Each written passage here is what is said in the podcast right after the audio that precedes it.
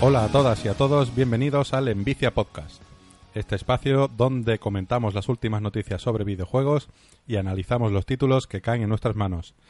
Es el programa número 17 de la primera temporada y aquí estamos, eh, un programa más. Yo sí os puedo decir que ahora mismo estoy en mitad de un yermo que está cayendo la noche y me he quedado sin balas. Empiezo a escuchar mutantes a mi alrededor y, y no sé, no sé, no sé qué voy a hacer. Eres, tienes un poco de nombre ruso, quizás. Eres Vladimir. Eh, quizás. Vladimir no, pero es bueno. verdad, coño. ¿Cómo se llamaba? Cago en la puta. Artyom. Artyom. Pero eso vendrá después. ¿Qué tal, Rodor? ¿Cómo estás? Pues muy bien. Eh, voy a empezar. He, decidido que voy a empezar las, mm, las presentaciones así, aquí haciendo metapodcasting, eh, con un detalle, un fun fact, un detalle gracioso de, de que me he dado cuenta. A lo mejor una chorrada, pero. ¿Os acordáis de en el Dark Souls cuando alguien andaba y se escuchaba el de los pasos perfectamente definidos, ¿no? Pues en Sekiro no se escucha nada. Porque es un ninja y un shinobi, no se debe Claro, escuchar. No se le escucha a él, a los demás, a los- Al, al, resto sí. Al resto sí, al resto sí. Entonces, ahí, ahí va la pildorita. un- un- una, una cosa graciosa. Y. Y, y buen detalle, porque eh, al principio me rayaba mucho. Digo, hostia, ¿me van a escuchar? ¿Qué va? Es que vas en modo sibirino, Totalmente silencioso. silencioso. ¿Ya estáis nadie hablando te- de Sekiro? Es que, no, eh, a ver, eh, uy, perdón. que esto es verdad que ya hablamos de eso. eh, pero no habíamos hablado del todo. Em, nada, muy, muy bien, tío. Preparado, preparado para dar cositas de videojueguicos que nos van gustando mucho y hemos jugado esta semana. Raúl, ¿qué tal? Pues bien, no me puedo quejar. Un poco estresado porque llevo la última semana preparando otra ruta que voy a hacer en bici. Y mañana mismo me largo para Escocia a visitar las Islas Hébridas Interiores. Tendremos una conexión y en Vicia Internacional, en Vicia Scotland. Ahí estamos. Es más, hoy quería haber traído. hoy quería haber traído el Dear Esther por, por, por hilar un poco mi viaje con, el video, con los videojuegos, pero no ha podido ser. Porque soy muy tocho con el inglés. Y mira que me, apellido, McDonald. Oh, es. Y no me enteraba mucho de la historia, así que tuve que dejarlo y traigo otro jueguecito. ¿Lo tienes, el Dear Esther, lo tienes en, en Play 4 o en PC? Twitch. De- Lo cogí porque lo pusieron gratuitamente Vale. en Twitch. Que justo para el Dear Esther hay un, una peñita que se hizo un doblaje al castellano. Justamente lo, lo vi, pero creo que era solo para lo que había sido bajado desde Steam, ¿puede ser? ¿El puede mod ser, ese? Puede ser. Mm. Que por cierto eran los mismos que después se lanzaron a hacer el doblaje del Stanley Parable, que estaba yo Wow. esperando a que lo terminaran porque se tiene que disfrutar muchísimo más con, un- con el doblaje. Stanley was. Pero se ve que tuvieron que cancelar el proyecto y no, no lo han vuelto a retomar. Yo creo que el de Stanley Parable llegué llegué a hacer varias iteraciones, pero bastante. De hecho, creo que llegué hasta una zona que había una especie, bueno, había un montón de interruptores. ¿Estoy hablando del mismo o me estoy yendo de la olla? No, no, sí, sí. Estoy hablando del Sí, sí, mismo, ¿no? sí. Eh, y- pero ya no me acuerdo, tío, tendría que retomarlo. Una fumada. ¿Y qué tenemos de noticias por ahí? Pues la canícula, o sea, el veraneo, lo que tiene es que mm, no hay una gran afluencia de cositas, pero sí que esta semana pasada tuvimos oportunidad de, de contemplar el, el- el, digamos, el fallo de, no el fallo de Kojima, porque mm, recuerdo que estábamos Trabol y yo ahí y Juanca expectantes para ver si Kojima por fin nos enseñaba algo más de, de Death Stranding en el State of Play, que es como una especie de... mm, como lo que hace Nintendo así que... El Nintendo Direct. Eso, exactamente. Eh, un pequeño programa de novedades y de cositas y anuncios. Y... Los de pequeños se lo han tomado al pie, al pie de la letra. ¿no? Totalmente. ¿Cuánto duró? Fueron... Diez minutos. Exactamente, o sea, clavados como de reloj. Y claro, poquita cosa se enseñó. mm, Todo el mundo, yo estaba, todo el mundo, yo estaba esperando eh, al final un, un pero no. Eh, lo que vimos así más o menos interesante fue el Medieval, que mm, tiene ya su remake y va a salir el 25 de octubre. y, perdón, y... Hombre, espérate. Eh, más interesante lo del Final Fantasy. Sí, claro, claro, claro, claro, pero De hecho, el medieval. Uf, no tiene ya pinta, es lo que iba a decir, que tampoco tiene una pinta... mm, A mí me resultó un poco chungo, ¿no? demasiado. mm, Yo, sinceramente, es que no sé por qué. A mí el Medieval tampoco me hizo mucha gracia nunca. En su momento a mí tampoco. Y ahora viéndolo, han mejorado los gráficos, pero ni de cámara, ni de jugabilidad, ni de animaciones, ni de nada han mejorado nada. Es O que sea, parece un poco fan, ¿no? Mm, Está rozando el. ¿Cómo se dice? El, el remaster. O sea, Sí, en el sentido de que remake, no, Única- master. es un remake técnicamente, porque no han usado. el- No es el mismo juego con mejor resolución. Pero a nivel de, de todo lo que es animaciones y jugabilidad, no han tocado un pelo. Y yo que creo que estaba un poquito mal en el juego original, vaya, no sé. Sí, eh, eh, tosco en el manejo y, y sigue igual de tosco, creo yo. Y, y me da una impresión eso, de que es como un poco fan, fan, fan made. No sé, no, no por darle la lo peyorativo, sino porque parece que el equipo que ha hecho el, el remake, pues tampoco es que haya, se haya pulido ahí una fecha de hora haciéndolo un poquito mejor, pero bueno. Y pregunto, ¿por qué tanta parafernalia por parte de Sony para anunciar estos dos títulos? Primero, uno, con el Medieval. No- Y dos, el Final Fantasy. Otra vez, qué pesadilla. Coño, sacarlo ya de una puta vez. Es que además Eh, probando porque- del tema episódico. Sí, sí, pero podría haber puesto dos trailers y a tomar por saco, no tanta parafernalia. No sé, no entiendo. Parece que tienen que... eh, blanqueo, blanqueo de dinero. Puede ser. no unas sé, cuentas en Suiza. No, y, y, el, y además que a mí me pareció el, en sí el, inserto, vaya, el programa me pareció un pelín como para pasar el, no sé, para tener esto ya hecho porque tienen que hacerlo por narices. Como que est- estuviese ya preparado desde principios de año y venga, vamos a sacar estos dos pequeños adelantos, pero ya está, tampoco se ocurrieron mucho. Mi impresión es que mm, podía no haber existido y no hubiera pasado nada. Dos anuncios en revistas o en medios y punto. Y de lo de Final Fantasy VII, pues claro, que mm, el talante episódico se enseñó un poquito más del combate. A mí me recuerda mucho al último Final Fantasy en cuanto a forma de combate y demás. Va a ser todo na- nada de turnos, va a ser combate de, digamos, acción.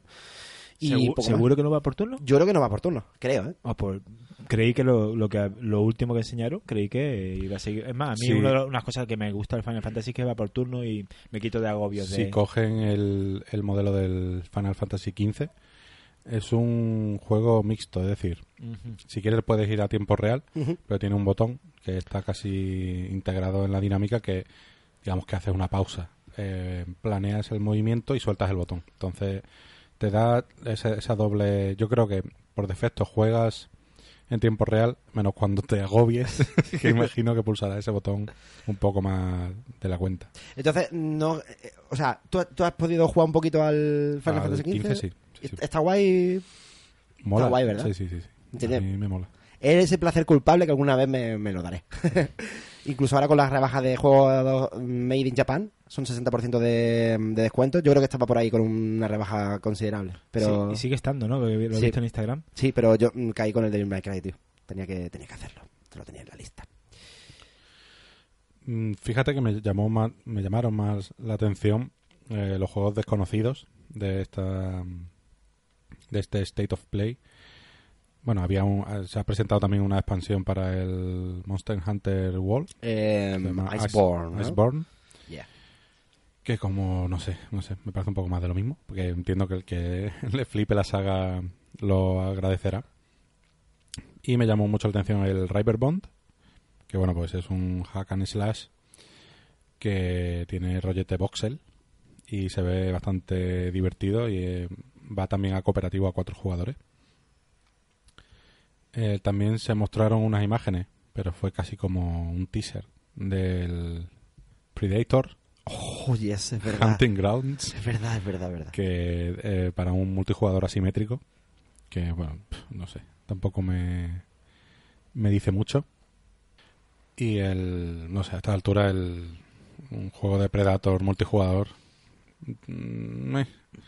es que los asimétricos estoy pensando si he jugado alguna vez alguno jugué en su día al Evolve creo que no sé que me pasa un poco que estamos un poco fuera del target del- de este tipo de juegos porque yo no, yo no me veo capaz de quedar con cinco colegas para jugar a ningún multijugador asimétrico, ¿vale? Claro, y además que fue un poco lo que se cargó el Evolve. Porque, eh, y aparte de que tienes que jugar con cuatro más un quinto que haga de enemigo, tienes que role no rolearlo, sino, oye, vamos a jugar bien. No sé, ¿eh? Eh, Este, este es el título que se canceló en su momento y la que salió en imágenes de cómo había como diferentes especies de alien. Rollo Mm, rol, RPG. No, no, no, tiene nada que ver. ¿no? Título de Predator solo. Ah, vale, Predator, perdón. Yo ya es que dice Predator y me viene Alien a la cabeza. Joder. Y después, pues, el. Un jueguecito de. donde controlamos un petauro del azúcar, que es como una ardillita que, que vuela, que se llama Away the Survival Series. Esto ya de ponerlo de que va a ser una serie por delante. Espérate a sacar uno primero y, y ya después ves. La verdad es que no, no me llamó mucho, vaya, porque a nivel de. no sé, ni cámara me pareció bien, ni. ¿Qué interés, Es que, es que ¿Qué interés hay en el petauro, Rodor? no lo sé. Yo, como, bueno, como nombre y como, como animal, ser ente vivo en este planeta, lo amo. Pero aparte de eso, no, no le encuentro otro. Creo que debe existir y, y poco más. En general, eso. Era, el ambiente era como de mm, pasar lista, unos cuantos jueguicos y ya está. Y poca, poca chicha realmente. Mm, chicha ninguna, era así, es como lo, lo que tú acabas de decir, pasar, pasar la lista, es decir, señores, que os recordamos que tenemos estas movidas entre manos y, y ya, porque no, nada, nada. O sea, de, en cuanto a, era una secuencia de vídeos, una secuencia de trailers, no había nada de, de edición, ni montaje, ni nada, nada. O sea, YouTube, tío. O Sí, sí, sea, vídeo de YouTube. Y, y bueno, pasando un poco de. mm, eh, después del State of Play, mm, cosillas que también me ha llamado la atención: el- los trailers súper locos de Rage 2, que ya ha salido. ¿Ha salido ya? Estamos a día 15, ¿no? Sí, entonces salió ayer. Salió ayer. Eh, mm, por ahí ya están cayéndole buenas críticas. Eh, sobre todo en cuanto a. Esto es un juego de tiro y, de vehículos mm, rampantes por, la, por el yermo postnuclear. Pues sí, sí. A ver, me quedo con las ganas porque no hubiese podido jugar porque me, como me voy mañana, pero, pero sí me hubiese podido ahorrar un dinero. Porque jugando, aunque lo recomendé, bueno, sigo recomendándolo porque es buen juego, el que comenté el programa anterior, el Days Gone. Pero en principio no quería comprármelo, no quería pillarlo. Lo pillé porque mi compi de, de, de compartir, Samuel, me dijo que lo quería y ahora jugando más y teniendo en cuenta que ha salido ayer el Raid 2 digo pues me lo podía haber ahorrado y me hubiese pillado el Raid 2 porque al fin y al cabo el, el Days Gone está teniendo un montón de bugs tío cosa mala es como fallos garrafales de novato tío Lo de colgarse la, con- la, la aplicación ya me ha, ya, bueno, ya me ha pasado, no me ha pasado. Lo he, he tenido feedback de compañeros de curro, de amigos, vaya. pero vamos eso no quita que lo vaya a pillar en cuanto vuelva y a cogerlo con muchas ganas Ahí tienes que, también hay que, a lo mejor es un juego que vale sus 35 euros, eh, sería perfecto tenerlo. A lo mejor cuando baja un poquito, pues a, a mí me ha hecho mm, 35 euros es lo justo que uno puede pagar es que estamos... sin que le duela Ahí está, está, estamos un poco ahí en la... asumiendo fallos y demás Totalmente. O sea, y, y sería justo, además que mm, es lo que tú decías en el, en el programa anterior, que es un buen juego. Es un buen juego. Sí sí O sea, no- no- a lo mejor no pretende ser, es como cuando vamos a ver una peli de palomita, no, no vamos a ver Shakespeare, vamos a, Mm. ¿no? a disfrutar un poquito. Eso sí, si hay muchos bugs, evidentemente eso hay que arreglarlo. Menos mal que existen las hordas. Oh, yes. Porque si solo, si solo fuese por humanos, sería lo más mierder. Eso también, de eso también tengo feedback. yo el, el Rage, Rage, Rage, Reich, Reich. El Reich. el Rage 2, el- lo que he podido ver de gameplay me ha parecido bastante continuista con respecto al primero. Bastante, bastante. Eh, no sé por qué me esperaba algo más distinto. Entiendo que será mejor. Espero que tenga un final mejor que el primero. Pero, por ejemplo, he visto que sigue estando esos lugares donde hay como una especie de espectáculo de televisión, donde te van poniendo a prueba, que para mí es una de las partes que más me entretuvo de la primera o, o me sorprendió. Pero después he visto... O sea, me ha gustado, pero igual que me gustó el primero, vaya, que no... Yo al primero lo, único fallo que le veo es como, como lo terminaron, ¿no? Cómo se ve que se viene abajo de la mitad hacia, hacia adelante. Chapa ahí, eh, chapa ahí, que ya no hay más tiempo. Que no hay más pasta. Pero la campaña de publicidad ha, ha sido muy agresiva y muy gamberra, como tiene que ser. Y, y hay uno de los trailers que básicamente es como un rewind continuo, ¿no? De, un momento, ¿por qué estoy aquí? Empieza con un jefazo pegándote una paliza y va hacia atrás y te explica un poco el juego, ¿no? Cómo van las bandas, cómo qué se puede hacer a una velocidad súper loca, evidentemente. Pero luego sigue yendo para atrás, sigue rebobinando hasta que llega un punto en el que rebobina hasta el principio de los tiempos Sí, y, el, de, el de pequeño, no sé, una paranoia. Y al final es Rage 2, mm, al símbolo de anarquía y papá, mucho rock Yo, and roll. En, en ese en ese flashback, bueno, en ese, en ese re- rewind en el tiempo, me quedo con la imagen de un gato chupando un chupa chups.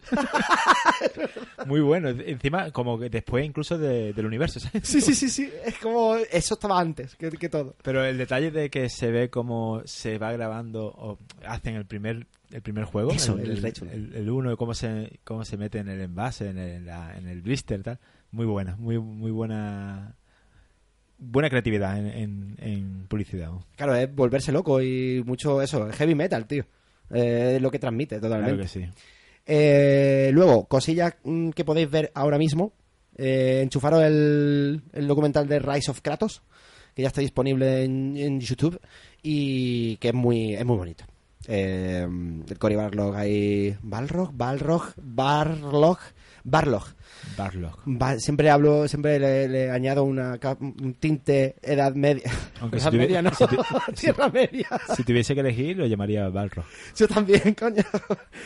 Y um, yo solo hago una crítica y esto es una vinagrada total. Pero me parece que es muy eh, mm, autocomplaciente. En el sentido de... Voy a, voy a mostrar, yo voy a mostrar mi faceta de padre. Ven, aquí, hija mía, ven aquí. Ay, papá, vamos a jugar. No, vamos a hacer cosas. No he visto, no he visto el documental porque tampoco he jugado el juego y digo, seguro que alguna escenita que destripa ponen. Pero- ¿Hija o hijo? Hija, ¿no? ¿Tiene dos niños? Puede ser. No sé, pero salen más ellos, los niños, que él. Claro, Que Kratos, que Kratos que Kratos. No, de verdad que no quiero ese vinagre. Que, mm, que me parece muy bien y me parece muy familiar y me parece que es el puntillo que tienes que dar, que a, ver, a veces hay que dar ese puntillo familiar, pero que no se me tache de, de antifamiliar, pero mm, lo veo muy artificial el hecho de, de meter un poco de la... Vamos a echar un poco el momento muy emotivo y vamos a hacer esto, que esto parezca una obra de amor, cuando evidentemente es una obra de amor, pero que, que ha, ha habido muchas horas de desarrollo, que ha habido momentos seguramente chungos y tampoco tampoco tiran por ahí. No todo tiene que ser evidentemente chungo y, oh Dios mío, cuando estamos trabajando para el final del éxito, pero no sé, ni, ni, ni lacrimógeno ni, ni chungo, una cosa intermedia y me ha parecido un poco auto eso, auto, autobombo, pero también puede ser que yo sea muy vinagre y yo os recomiendo que lo veáis porque está, está- es muy divertido y, y Bueno, ameno. Va de la mano la vida personal de cada uno y sobre todo eh, las horas dedicadas a un proyecto tan grande y que al fin y al cabo influye también en la familia, sobre todo yo no, no lo veo así porque no tengo familia. yo tampoco, yo, a lo mejor ¿Sabes? porque somos así. Entonces me imagino que habrá gente como nosotros, pero bueno, teniendo pues tienen que meter eso, es muy muy sentimentalista. Y también tenemos un nuevo lanzamiento de Tom Clancy. Tom Clancy desde la tumba vuelve a lanzar otro juego, amigos. Ahí está. Ahí está Tom Clancy, una vez más. Pues eh, nuevo, nueva entrega de Ghost Recon. En este caso se llama Breakpoint. Y según estamos viendo un poco de gameplay, que fue lo que se presentó el pasado jueves, pues poco más que una especie de survival mezclado con el rollito de Wildlands, pero lo que decíamos, lo que comentaba Juanca, con la cámara muy pegada y muy rollo eh, supervivencia en, la jungla. Em, también tiene la eh, bueno el tirón que eso de meter a actores eh, digamos en juego no salió muy bien con el Call of Duty con lo de mm, Kevin Spacey que era un poco plastilina ¿eh? o sea uff aparte encima que pilló todo el tema Uh, tema. de Spacey. Uy, el te- Kevin Spacey ahora mismo mm, mal, ¿eh? Hizo un vídeo en, en una especie de como haciéndose pasar por el papel este que tenía de House of Cards. Súper creepy. Bueno, la última que le he visto que no me lo esperaba fue en Baby Drive. Ah, de Baby Driver. Netflix, Uy, sale qué buena película. Está chula. O sea, esa Y en, no este caso hablamos de John Bernal. Exactamente. Ber- Bertal, como, ¿cómo se pronuncia? John Bernthal. Bernthal, ¿no? Sí. Que parece que están cogiendo a, a los actores de, de Walking Dead, ¿no? Para, para hacer videojuegos. Este es el colega de, de Rick. Eh, bueno, el compañero de Rick. Recordado mejor por The Punisher. The Punisher con ese mentón. La serie más deprimente de la historia. Yo no pude, ¿eh? Con, con Punisher, tío. Me, me, me, me deprimía, me, me Me- dejaba a mí me hecho polvo. gustó, pero la última temporada ha, sido un chasco. Sí, en general todo lo de Netflix así de Marvel es un poco raro. Bueno, sin irnos mucho de- de- del tema, eh, este hombre pues nada, se ha prestado a, a aparecer en el Ghost Recon Breakpoint y por ahora tiene pintilla. Eh, eso, eh, un poco hacer más hincapié en el factor survival y me recuerda un poquito también al Metal Gear, a lo mejor es por la, la iluminación y demás, al 5, el Phantom Pain. Pero veremos a ver, porque a mí la verdad es que me atrae esta propuesta. Aparte ya no sé cómo será, porque estamos viendo alfa, eh, puro alfa. Sí, aquí habría que ver un poco también el hasta qué punto le dan importancia al modo de un solo jugador o es un juego completamente orientado al multijugador. Y, y no sé, decían que el mapa iba a ser el más grande que el del Wildlands. Yo del al Wildlands no lo he no lo he probado, pero em, así venga, ¿qué, qué diferencia hay entre, por ejemplo, el Wildlands y el Far Cry 5? O sea, son terrenos grandes, es mundo abierto, vas pegando tiros. mm, La cámara. Uno en tercera persona y el otro era en primera. Yo. Eh, es- eh, ahí está la diferencia. Eh, yo creo que yo he jugado a ambos y a pesar- voy a intentar quitarme la pelusa que tengo con el Far Cry 5, ¿vale? Eh, mm, a mí el Wildlands se me hizo ultra repetitivo. Uf, eh, pero ultra, ultra repetitivo. mm, más que el Far Cry. Es que el Far Cry. que es lo que. Porque aquí al final imagino que en el Wildland pues irás llegando a bases donde hay enemigos, eh, conquistando zonas, haciendo misiones de para allá para acá. Y claro, explicándolo así, parece que es lo- exactamente lo mismo que el Far Cry. Eh, eh, obviando el, el- el tono, evidentemente, el cambio de tono entre un Mm. juego y otro, ¿no? Hmm. Lo que pasa es que, no sé, el, el Far Cry eh, tiene eh, su momento de mm, fumada con el tema de la secta, de mm, ir a por el boss, de tener las zonas diferenciadas y además poder usar vehículos, eh, que también en el Wildlands, pero está más orientado a hacer el loco de una forma descontrolada y divertida frente al Wildlands que para mí era muy mm, rollo montate en el helicóptero ve a tal plantación, eh, cárgate a los capos, eh, vuelve a la base, ahora hay una misión en no sé dónde, vuelve y todo es básicamente mm, muy plano, muy falto de, de, de incentivos para que lo haga un poco más divertido. O de personalidad, a lo mejor, ¿no? O de, no sé. Los personajes son eso, f- hojas vacías, no, no, no, no le encontraba ninguna, ningún apego. Es como de Division, en ese sentido. Pasa que Division tiene el factor multi que le- lo cambia por completo, pero Yo- bueno, aquí también. Justamente iba a hablar de Division porque me recuerda a, a- a todos los Tom Clancy junto con Hitman de Division. Lo veo como un aspecto mucho más realista que el Far Cry, que el Far Cry se ve más desenfadado, más, más loco y este guarda más similitud con la realidad. Así lo veo. Pero después, que sea repetitivo como todo, claro. Yo, cuando ha dicho que, cuando Juanca ha dicho que es el mapa más grande visto hasta ahora, ya, a mí me echa para atrás. tío. ya estoy hasta los cojones de los sandbox, tío. Si hay que decirlo, se dice.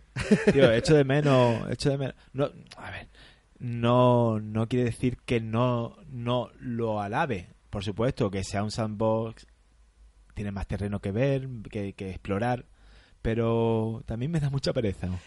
Bastante. se puede orientar am, de muchas formas. Yo creo que siempre que he jugado a sandbox más puros, me doy más cuenta de que estoy haciendo actividades varias según una lista de Excel cuando juego a las cosas de Ubisoft que cuando... No todas, evidentemente.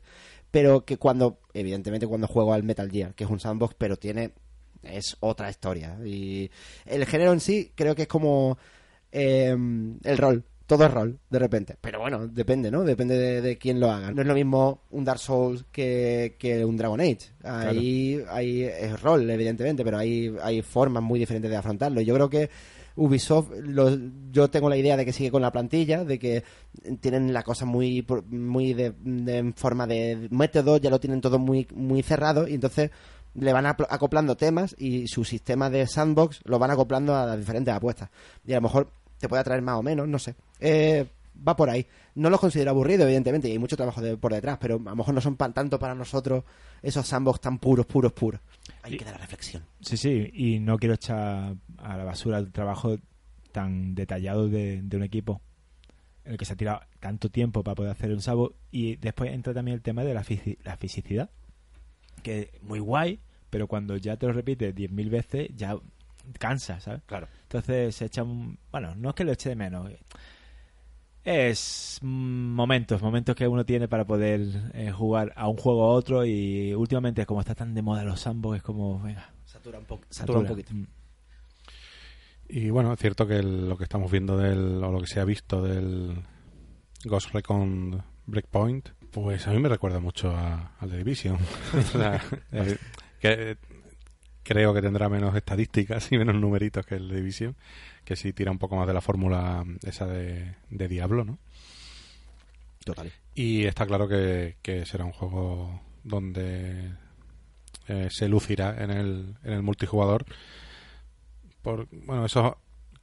Creo que esto siempre es un poco fantasía, porque a no ser que tengas un equipo que estéis jugando mucho, mucho tiempo, esos asaltos a las bases de forma sincronizada, mm, en, en los cuales en 15 segundos ya se han acabado con todos los enemigos y has hecho un trabajo limpio, eso después me da a mí que es más complicado hacerlo y queda un poco más para los vídeos de promos que, que para el juego real. Claro, el factor random ahí eh, es vastísimo. Además, de hecho, muchas de las veces que presentan este tipo de juego y cuando veo un vídeo de Mike, ¿vas tú por la izquierda? Sí, Roger, eh, voy a por el tejado. Eliminado. Venga, hombre, nadie juega así. Bueno, no, no bueno, no sé, no sé, depende, depende, claro. Hay, hay gente para todo. Claro, claro. Que al, final, al final creemos que todo el mundo son de nuestra condición y no, hay mucha gente que le flipa jugar así, ¿sabes? Claro, pero- y, y es la mejor manera. Pero se presta más en un Rainbow Six que en un The Division. Ah, sí, creo yo. Mucho. Pues nada, estaremos un poquito atentos a, a este lanzamiento, a ver a ver qué, qué tal eh, sale la nueva entrega de, de Ubisoft, de Ghost Recon. Y ya por último, por dar un último toque, eh, no sé si habéis podido ver cositas del Dreams. Eh, Estoy viendo que la gente hace un poco de locuras ahí, ¿no? hace muchas locuras y todavía no tengo muy claro eso de compartir los assets y que haya un modo historia que te ayuda a hacer tu juego. Es básicamente la- una apuesta de, Play- de PlayStation para crear el crear tu propio juego, o sea, el Little Big Planet a lo bestia, digamos, no no anclado a, a Sackboys ni a cosas de, de lana, ¿no? Sino, bueno, o, o otros assets que tenía el juego. Pero esto ya más bien para crear tu propio juego de multiaventura, multigénero, mm, con una comunidad detrás, para compartir eh, estos juegos, ampliarlos entre todos. Muy loco. Me da una clase de pereza pensar en crear un juego bajo esa bajo ese juego. Sí, eh, yo creía que era solo yo esa sensación, pero yo creo que em, tiene que tener un público muy específico, la verdad. Vamos, Japo. Sí, básicamente. Mm, Muy específico y con mucho tiempo libre también. ¿eh? Sí, y bueno, ya han hecho de todo. Han hecho un mini Dark Souls, han hecho escenas de Star Wars recreadas de principio a fin, han hecho un Monkey Island, en pequeñito. Pues se puede hacer de todo, desde a- 3D a, a conversacional. Una cosa muy loca. La escena de Civil War del Capi contra Iron Man, ahí súper bien hecha. Eh, vamos, traqueada de los movimientos, no sé, se habrán tirado me- medio año haciéndolo exactamente iguales porque, porque vamos, están perfectos. No sé, por, por ya, ya veremos cuando salga, que todavía no ha salido, cómo va la cosa. Y hasta aquí las noticias. Y ahora me parece que nos vamos de viaje con Travol. Sí, y me vais a acompañar a un viaje por un desierto inmenso. Y hablamos del Journey. Desarrollado por That Game Company, en exclusiva para PlayStation, se lanzó el 14 de marzo del 2012 para PlayStation 3 y el 21 de julio de 2015 para la 4. Una versión totalmente idéntica, eh, exceptuando el apartado técnico, por supuesto, que se veía más pinico en, Play 4. Es una aventura narrativa, un walking simulator, de poca duración. Yo creo que me lo pasé en cuatro horas, pero por- porque me gusta darme vuelta y hacer tonto. Pero en poco menos de tres horas podrías pasártelo. En el juego encarnamos a un personaje que va ataviado con ropajes al estilo bailarines turcos, un poco derviches giradores, pero con colores ocres, anaranjados y con símbolos en su atuendo. Despertamos en una tierra desértica, como de una antigua civilización, y sin mapas ni instrucciones alguna, nuestro objetivo es una montaña que está en el horizonte iluminada. Sabemos que es el objetivo porque hay un ligero zoom que te indica tienes que ir para allá. No es un juego de puzzles, no hay retos mentales ni de habilidad, simplemente es un viaje relajante y sin extra alguno. Nos valdremos simplemente con un movimiento, que es el salto, con el que podremos flotar durante un instante en el aire para poder seguir avanzando en el juego. Los segundos de flotación depende de la longitud que tengamos de nuestra bufanda. Al principio se empieza el juego solo con el traje y una pequeña bufanda que te va colgando no más del homoplato. Pero a medida que avanzas vas consiguiendo símbolos y esos símbolos hacen que tu bufanda se alargue. Y, y dependiendo de lo larga que sea tu bufanda, más tiempo podrás eh, flotar en el aire y más tiempo tendrás para poder acceder a sitios que al principio no podías, para poder para llegar a esa montaña. La aventura es completamente individual, pero si jugamos conectados, nos podemos encontrar con gente que está jugando en ese momento. Yo me encontré, yo me encontré con alguien. Pero solo con una persona a la vez.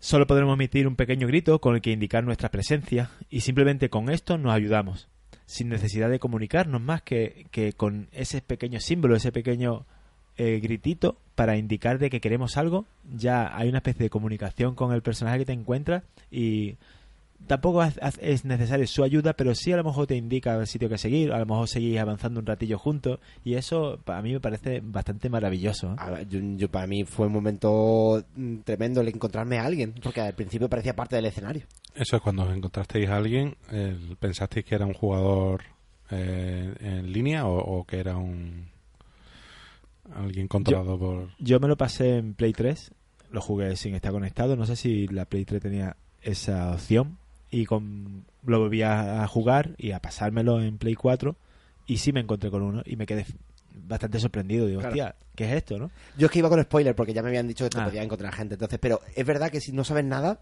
mmm, parece parte del juego. O sea, no, no, no, bueno, depende. Porque hay formas de que. Yo creo que hay formas de que sepas que es un humano. Si te pones a dar vueltas y él se pone a dar vueltas, te imita. Exacto. Oh, es que eso, como no hay comunicación de otra forma. Eh, y compartir el periplo este con un fin común, que es alcanzar esa montaña. O sea, a mí me.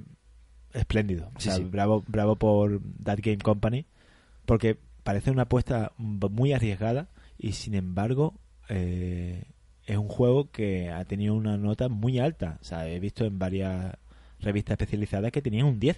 Sí, yo, yo lo pondría un 10. Y, lo, entiendo, ¿sabes? Lo, lo, O sea, estoy, estoy de acuerdo totalmente. A nivel gráfico, a nivel de eso, de, concepto de juego, eh, es maravilloso. Al ser un juego que dura tan poco, pero aporta tanto sensorialmente hablando, eh, no quiero desvelar nada de la historia porque Mm, es una historia que se va creando poco a poco a medida que avanzas sin explicarte nada, no hay tutoriales, no hay mapa, no sabes lo que tienes que hacer, solo avanzar, pero pasan cosas y que te va desvelando parte de esa civilización olvidada, antigua, en la que estás recorriendo.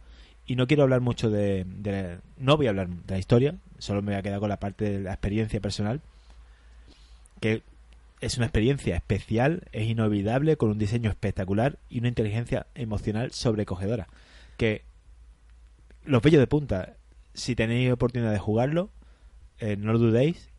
Eh, acabamos de mirar que está en, eh, como es exclusivamente para Play 4 y está sigue estando a 14 euros, 15 euros. Bueno, no ha bajado teniendo en cuenta de que el último salió en el 2010 el 15, perdón, 2015, el para Play 4 y que no haya bajado ya a 5 euritos me parece raro. Sí, Y eso dice mucho también de, la calidad de juego que tiene. El Flower, por ejemplo, lo, hace poco lo pasaron a PC. Creo que lo pasaron a PC, ¿no? El, y, creo que incluso en la primera semana estaba gratuito. Creo que lo comentamos incluso aquí. El primer juego de, de Game Company. Eh, que además sigue ese patrón, digamos, de sensorial versus historia. O sea, todo, todo va en torno a tu, a tu experiencia de, juego, no algo que tengas que leer ni algo que tengas que saber cómo llegar al objetivo, sino es la experiencia, el viaje, digamos. Por eso se llama Journey también. Claro. También lo que es el tema, eh, nos comentabas que el tema música ¿no? es bastante importante ¿no? en el, juego. Es primordial. O sea, si, si, la, si el juego no tuviese la banda sonora que tiene, eh, no sería el mismo. Eh, es más, eh, Gaby, un antiguo compañero nuestro, estuvo... Gaby, sé que nos escuchas. Así que déjate un comentario o algo. no sé si fue en Murcia, no sé dónde fue, pero fue a una conferencia que dio el, el autor de la banda sonora de Journey y también estuvo el, el de Silent Hill, Yes. que no me acuerdo cómo es, Mm. Akira... Uf, no me acuerdo cómo es. Mira que me firmó eh, Silent Hill 2. Ostras, la banda sonora. Sí, sí. No, la- la- la- el, no, el, El compositor me, me firmó el juego Ah, yeah. del Resident, del Resident, de Silent Hill 2, Yeah. el de PlayStation 2. Pues nada más, es avanzar. eh, hay de vez en cuando te encuentras con alguna criatura que vuela, bastante un tipo ballena gigante o, serpiente gigante que vuela y tienes que intentar evitarlo, pero no hay mucha más complejidad que eso. Ah, tienes que conseguir los símbolos para poder aumentar tu bufanda, eh, dar interruptores, pero no hay puzzles complicados. Es una cosa muy básica. Es, es relajarte, avanzar, como todos los Walking Simulator. Es construir una historia sin palabras, que es lo bonito, y donde nos sentiremos... Yo me sentí muy pequeño. Yo también. Ante tal inmensidad me sentí insignificante ante una civilización hundida o perdida en ese desierto que te, da- te daba que pensar, dice, tío, una civilización tan, tan grande como esta y que haya desaparecido, pasará lo mismo que con, con nosotros algún día, ¿Será una metáfora? pero la única diferencia es que nosotros no somos grandes. Exactamente. Y nada, decir que la banda sonora fue compuesta por Austin Wintory y como curiosidad cabe decir que, que ha aprovechado el trabajo musical que hizo por- por- con Journey y ha creado una pieza denominada Woven in Variation, que son como traje, variaciones de traje o de telas, que no es otra cosa que una extrapolación de la banda sonora del juego sin que pertenezca directamente al mismo. Bueno, pues como, como dato, está en YouTube, eh, si, pone, si buscáis eh, eh, Woven Variation, ahí lo tenéis y lo está en completo, es bastante bonito, Va para la saca de la banda sonora chachi de Spotify, de juegos. es precioso, no puedo decir más. Mm, entiendo que es un, un must have, es decir, uno- un esencial, ¿no? Para, para las consolas de Sony. Yeah, totalmente. Es eh, uno de esos juegos que mm, tienes que tener, mm, te guste lo que te guste. Pues vamos a emprender otro viaje hacia, hacia la abadía.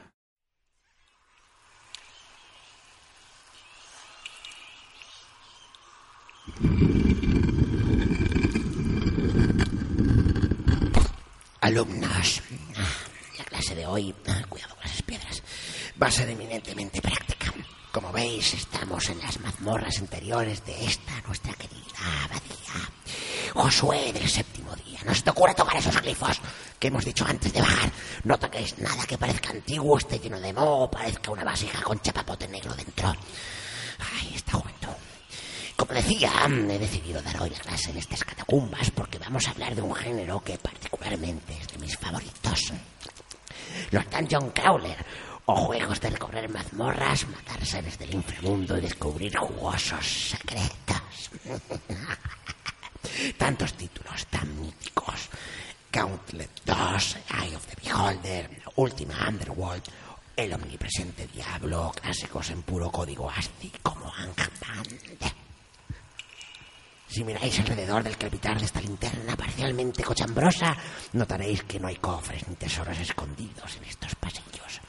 A lo sumo algunas colillas de cuando bajamos los viernes después de nuestra partida de PUBG a echar un pique. Los Dungeon Crawler puros de corazón se desarrollan en laberintos parecidos a estas instancias, oscuros, rodeados de enemigos de todo tipo, y con la misión clara de escapar, de encontrar la luz al final del túnel. En clásicos modernos como Etrian Odyssey es incluso necesario, dada la naturaleza laberíntica del escenario, tomar lápiz y papiro para encontrar un punto de referencia entre niveles muy parecidos y con la desorientación como factor clave de la aventura. No hay que confundir este género con los ya mencionados roguelike o con los RPGs, aunque gran parte de estos son dungeon crawlers al uso o tienen un factor de este tipo, por si os suena Skyrim. Encontrar un arma única, resolver un acertijo que nos permita seguir avanzando, escapar de una trampa o de hordas de enemigos son el pan nuestro de cada día para los alocados aventureros de este género. Como recomendación, alumnos, y una vez hayamos vuelto a nuestros aposentos, os convino a revisar estas aventuras de toda la vida para... Un momento. Josué, Josué del séptimo día, deja eso. Es uno de mis experimentos. No gires esa rueda. No gires... ¡Oh, Dios mío! Pero maldito monaguillo, corred, corred todo lo que podáis.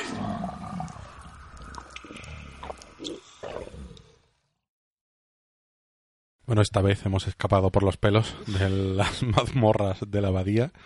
Eh, ahí lo, lo hemos dejado un poco a, a su avío. ¡Qué tensión! Me da miedo que le pasará al monaguillo a partir de ahora. Y nos vamos directo a un shooter que, con motivo de que va a salir próximamente la tercera parte, eh, la tercera reiteración de la saga, eh, creo que te has hecho una revisión del, del primero, ¿no, Rodor?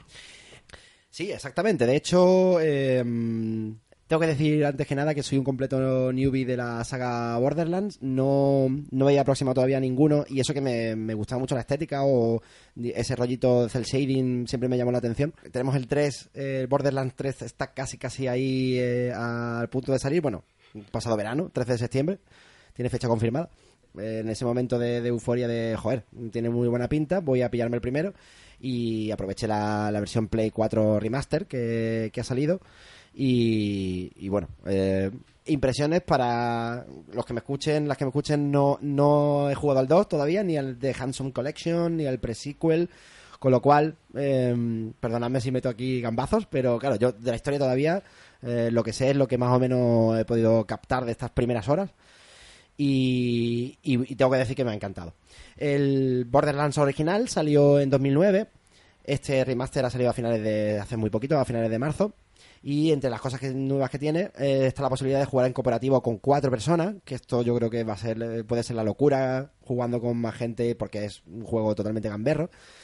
Y eh, está desarrollado por Gearbox, que, eh, bueno, por hacer un- un- una pequeña reseña de lo que hacían antes, han hecho cosas como expansiones para Half-Life y Counter-Strike, de ports de mm, PC a consolas de estos dos títulos, estuvieron implicados en Colonial Aliens, Colonial Marines, Gearbox, dices. Gearbox, Lo de Brother in Arms también, ¿no? Brother in Arms, exactamente.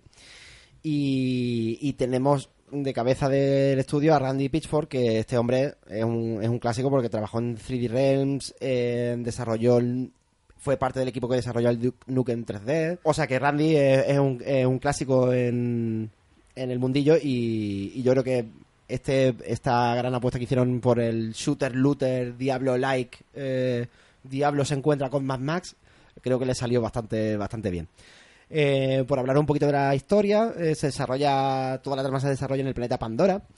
Eh, es un planeta mm, típicamente árido, peligroso, pero lleno de minerales y de riquezas que son el ansia de, de las naves colonizadoras de las grandes megacorporaciones que existen en el futuro, entre ellas la DAL Corporation, eh, que viajan al planeta para construir asentamientos y utilizan mano de obra que, como no podía ser de otra forma, mm, son medianamente esclavos o esclavos del tirón. Pero con la particularidad que aquí se te llevaron a la peor escoria de, toda la galaxia y son, mal, mm, vaya, malnacidos con máscaras. son convictos, eh, asesinos, psicópatas, lo más granado. Eh, antes de los sucesos que ocurren en el, juego, eh, hay otra de estas megacorporaciones que es la Atlas Corporation, que encontró hace muchísimo tiempo una antigua cámara eh, en un planeta cercano que se llama Promicia. Esa cámara es tecnología alienígena totalmente extraña para tanto para los habitantes de Pandora como para los de la Tierra como para el resto de la galaxia. Esta presencia de ruina alienígena eh, también se da en Pandora. Y la DAL Corp- Corporation eh, va hacia allá porque quiere abrir esa cámara y para ello contrata a una xenoarqueóloga que se llama Patricia Tanis, de la que vamos a tener muchas noticias conforme vayamos avanzando en el juego porque encontraremos restos de sus grabaciones y son un punto porque la tía está zumbadísima. O sea, em, bueno, lo cuento un poquito más adelante. Tampoco voy a estripar mucho porque es uno de los secretos del juego. Y eh, bueno, la, la cuestión es que eh, nosotros somos parte de un grupo de mercenarios que tenemos que buscar eh, ciertas pistas sobre esta cámara, pero además estamos en medio de la Dark Corporation que quiere recuperarla y de los bandidos y de una especie de mm, jefe de mercenarios que todavía no conocemos y que también tiene su interés en ponerle las manos encima. No voy a contar mucho más la historia porque lo, lo es ir descubriéndola.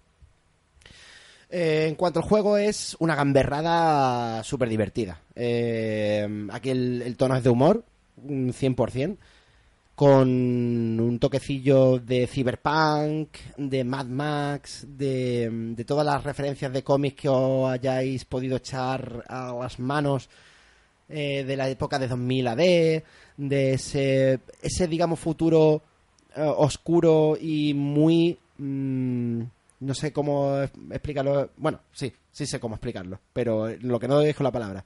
Es sarcástico, exactamente. O sardónico, o lleno de bromas negras y macabras sobre lo poco que vale la vida y lo mucho que valen las armas en, en, el- en este yermo, en este planeta. Eh, podemos elegir entre cuatro personajes que van a tener su- sus diferencias mm, en cuanto a la, habilidad principal que, poseen. Eh, uno de ellos es Brick, que es un berserker. Eh, como podéis imaginar, su habilidad especial es que le entra el berserker y lo ve todo rojo y pega unas hostias como panes y, y hace mucho daño físico. Lilith, eh, una sirena, que no es mitológica porque lo que pasa es que tiene poderes eh, psíquicos. Digamos que es como una especie de mutante. Porque como estamos en el futuro y hay mutantes. Y tiene una habilidad que es, eh, es como la como gata sombra en, en X-Men, que es caminar en fase y es que básicamente atravesamos nuestra dimensión, entramos en otra y nos permite entrar y salir eh, de un grupo de enemigos grande y causar explosiones eléctricas y liar una zapatista bastante interesante. Mordecai, que es un cazador, es un sniper. Y, además tiene un- una pequeña mascota, bueno, pequeña, es un, un cuervo, que se llama Bloodwing, que puede atacar al enemigo a distancia y robarle objetos. Está hecho para jugar con nuestra. pensando en ser, en ser un francotirador. Y el que me he escogido yo, que por una vez no he cogido una chica, que porque más que nada porque era el primero que me encontré cuando en la intro nos enseñan a cada uno de los personajes y me hizo súper gracia porque es el más callado, que es Roland, que es un ex mercenario de la Crimson Lands, una especie de, de ejército, como la compañía dorada de, de Juego de Tronos. Y tiene una torreta que la despliegas y primero te, te surte de munición mientras esté en una zona concreta de- del ámbito donde está la, torreta y a la vez la puedes ir eh, tuneando para que haga muchísimo daño. El juego es un mini sandbox de sandbox. Es decir, eh, a día de hoy lo podemos llamar así, un conjunto de pequeños sandbox eh, interconectados.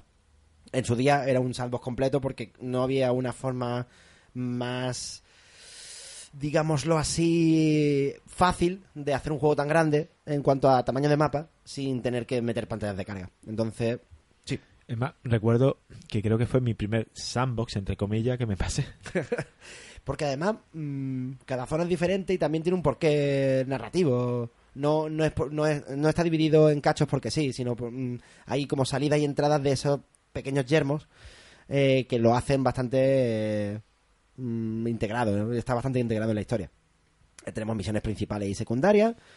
Y tenemos también otro tipo de misiones que son básicamente hordas de enemigos, eh, desafíos en cuevas para recuperar tecnologías alienígenas, eh, arenas de combate contra oleadas de bichos, eh, juegos con vehículos y una arena de la muerte con vehículos de destrucción y pegarnos choques y, y matar al contrario con nuestra torreta eh, montados en el coche.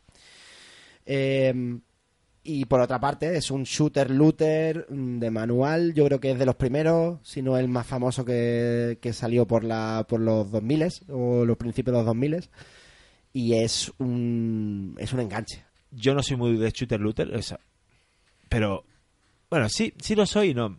Si, si me da, si me engancha cualquier parte del juego, eh, al final le doy y me. Pero una de las cosas que me enganchó fue los numeritos que salen encima de los personajes cuando disparas. Eso era La muy cantidad de daño que le estás quitando.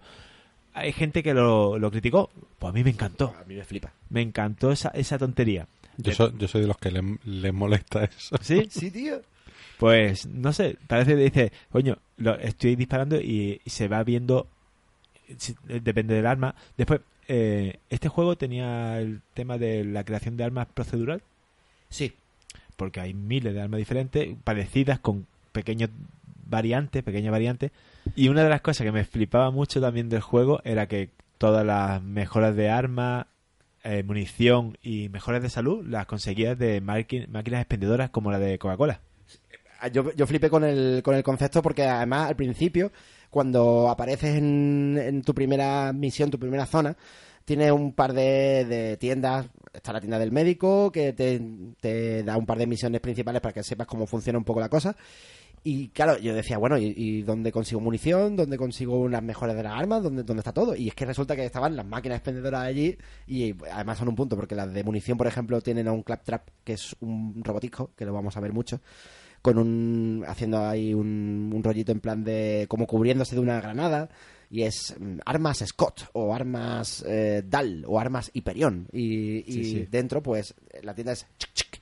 bienvenido a la tienda Dal de no sé qué es muy de Bioshock un poquito Sí. ese Un rollito poquito, sí. Y volviendo a la cantidad de armas diferentes, eh, doy un consejo para el que no lo haya jugado y quiera darle un tiento. Es, como los personajes de Juego de Tronos, no encariñéis con ningún arma. Porque eh, avanzas, mm, bueno, no sé, juegas una horita y ya te estás encontrando una superior que tenía y dices tú, si, si esta era, era mi preferida, pues las desechas a tomar por saco, que las puedes creo que era desmontar, ¿no? Para poder conseguir recursos. las puede en el primero por lo menos las tienes que soltar Las tienes o soltar. vender Mm, ¿No, se- no se desmontaban? Pues- a lo mejor el segundo o me estoy equivo- equivocando con otro juego. yo por ahora no puedo Y- Bueno, si no es así, señores Gearbox. Hacedlo. Muy probablemente será el segundo, ¿eh? Porque si, te- si, te- si recuerdas esa... Es que es lo que le falta realmente, o por lo menos lo que yo le he echado un pelín en falta.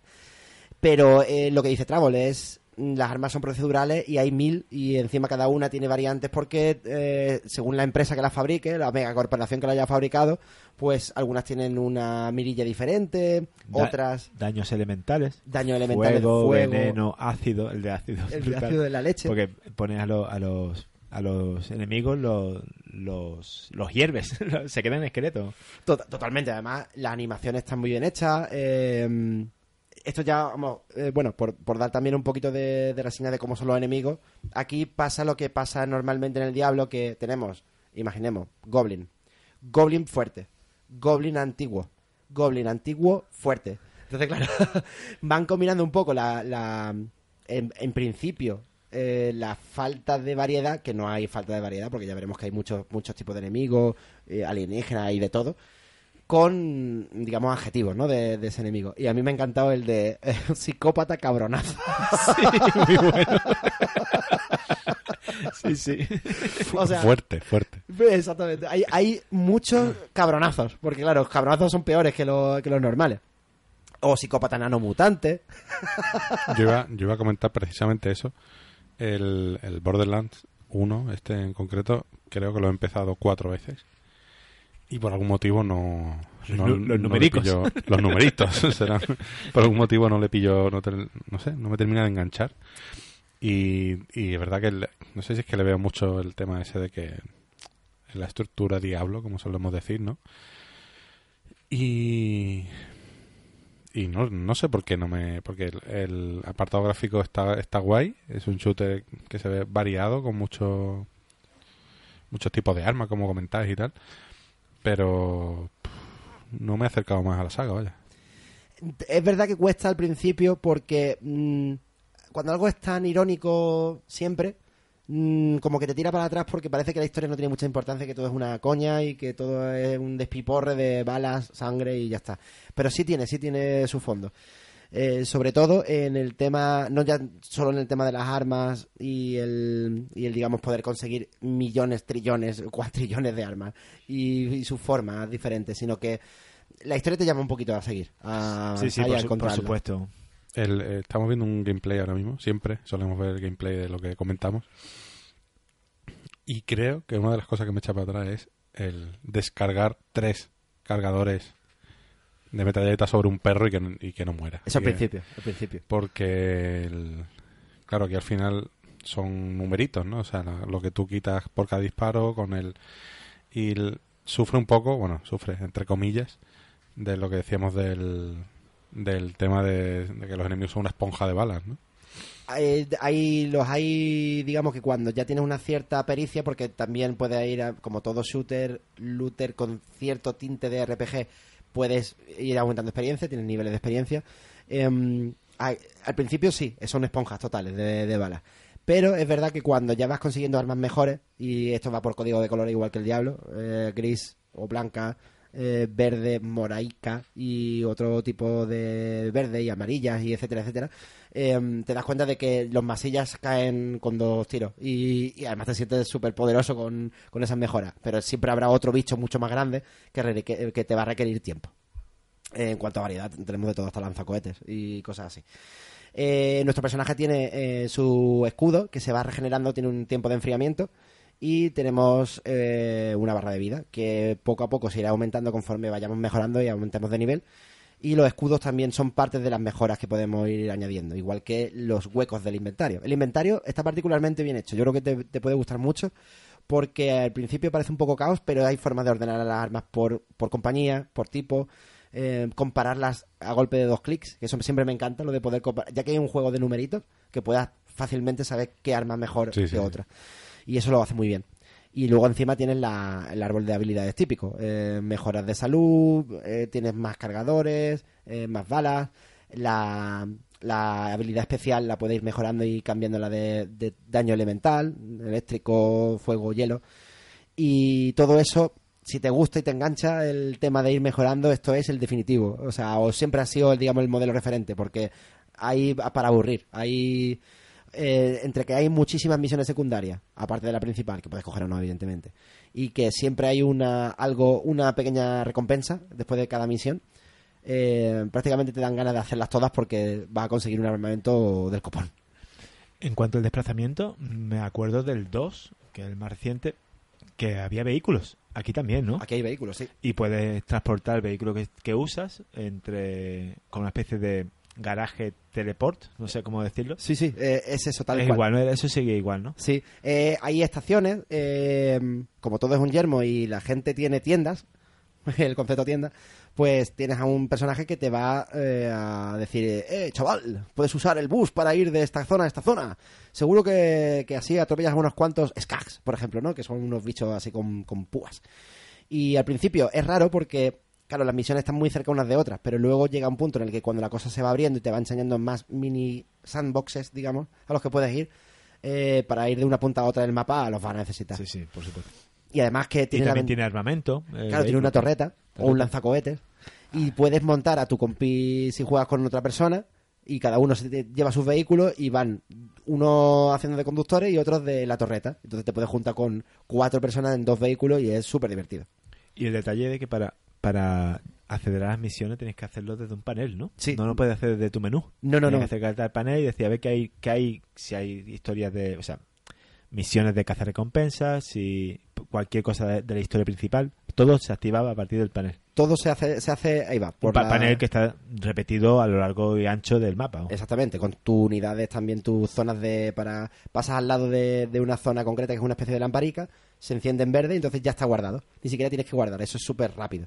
Y las misiones igual. Eh, Claptrap te dice, hay misiones nuevas en el no sé qué, no sé cuánto. Y entonces pues pinchas en el panel y ya tienes todas y las puedes ir cogiendo todas a la vez. El Claptrap, por decirlo, es el Android R2 cachondo con una rueda. Exactamente. Y que exactamente. baila break. Es- exactamente. hace, Eh, hace- mírame. hace bien el robot, siendo Sí, un robot. es, es la hostia haciendo el robot. Que de hecho, em, cuando estás en el menú de, de entrada, eh, si no le das rápido a jugar o lo que sea, empieza, estoy bailando, mírame, mírame lo que hago, mírame, pero ¿por qué no me miras? O sea, es un coñazo gra- graciosísimo. Yo creo que me pilló un poco también a contrapié porque creo que venía del Fallout y realmente es un juego que tiene poco en común en cuanto a, a la dinámica de juego ¿no? con, con respecto al título de Bethesda. Sí. em, o sea, tiene factores mm, comunes pocos porque se trata de un yermo en el futuro y, y todo tiene una especie de tonillo de humor macabro, pero hasta ahí. Es mil veces más arcade. Sí, muchísimo más. Sí, sí, sí. Y bueno, pues, pues nada, eh, yo diría que le diese una oportunidad porque eh, si no habéis jugado antes, os puede sorprender que un juego que tiene ya casi 10 años siga siendo mm, bastante, bastante no, actual. no ha envejecido nada No ha mal. envejecido nada Y mal. Gracias al tipo de gráfico que ha usado, el- los cel shading. este. El cel shading le da un aspecto de cómic de 2000 AD que me encanta. Exacto. Y, y si os gusta estar este remake que se ve finísimo en a 60 frames con cuatro jugadores cooperativos en, en Play 4, haceros con la versión con el Borderlands 2, que espero jugar y espero reseñaroslo.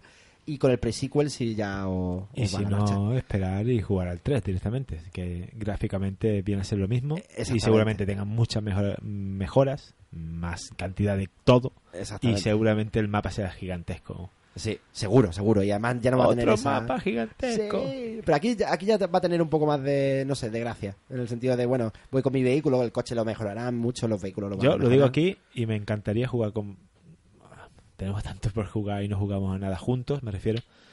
Pero a este cooperativo, al nuevo, al 3 cooperativo me gustaría jugar. Seguro que es un, que es un vicio. Es una risa. Termino con una cosa que me encanta, que mm, va a sonar muy, muy mal, pero me encanta, que es esa típica frasaca que saltamos todos cuando le pegamos un disparo a la cabeza perfecto con nuestra sniper y decimos, toma. Pues aquí ya no hace falta, porque lo dice el propio personaje. Y me encantó el otro día, me descojoné, aunque suene fatal, que es, toma crítico, zorra. ¿A qué personaje, ¿Con qué personaje empezado a jugar? con, el, con el soldado. Ah, yo, yo lo hice con Mordecai, que eh, llevaba... no has dicho nada, que Es- va acompañado de un animal, ¿no? ¿O lo has dicho? Eh, sí, Sí, sí. Mordecai lleva Vale, un, un águila, cuervo. Un, un cuervo, no, un halcón. Ese es el sniper, ¿no? Sniper. ¿eh? El sniper. Yo creo que es un. Creo que un. Creo, ¿eh? Sí. Que un creo. Y lo dije en otro programa que lo que tenía el juego era que te iba apareciendo muchas armas que soltaban los enemigos o Sí. que ibas encontrando y Pues que me encontraba de- con armas especiales que eran específicas para un para el- ese tipo de personajes de los que te puedes elegir de los cuatro que hay Sí. y me encontraba muchas de otras y no de las mías ¿sabes? Sí, eso lo han mejorado. sí ¿no? Sí, Guay, guay. porque ahora yo me encuentro muchos lanzacohetes, o sea, lanzacohetes mm, cada vez más tochos. ah tú tienes el tocho vale, vale. Claro, pero no me encuentro. Bueno, también tengo muchas de sniper, pero es que claro, con el soldado puedes jugar también con el sniper y, y funciona perfectamente. Y ya por, por último, sorpresitas, haceros las misiones secundarias y sobre todo las de las mazmorras y tal, porque hay algunas que son muy cachondas. El otro día me encontré a un mago, tío. Un mago enano. ay me acuerdo Que tiene un, tiene un arma que te caga. Es una especie de UCI mejorada de fuego. si, si no lo han metido en este remaster me acuerdo si, no, si no lo he cagado pero me suena algo ¿eh? Es que además fue todo cachondo porque está lleno de eso, de, de tíos que son punky con sus máscaras que están, por cierto, muy chulas de diseño, pero de repente escucha y veo un colega hiper pequeñito con una con un sombrero de mago y haciéndome polvo porque tiene un ataque de área que te caga y nada, me lo cargué medianamente rápido y el arma que me dio eso fue tochísima, o sea que me encantó, me encantó. Así que ya sabéis, echarle, echarle- darle una oportunidad porque os podéis rescatar un buen, un buen título. Igual que nosotros rescatamos toda la semana un título de MS2 que, que seguramente nos va a tocar el corazón eh, y, y vamos a entrar ahí directos con el MS2 Mini.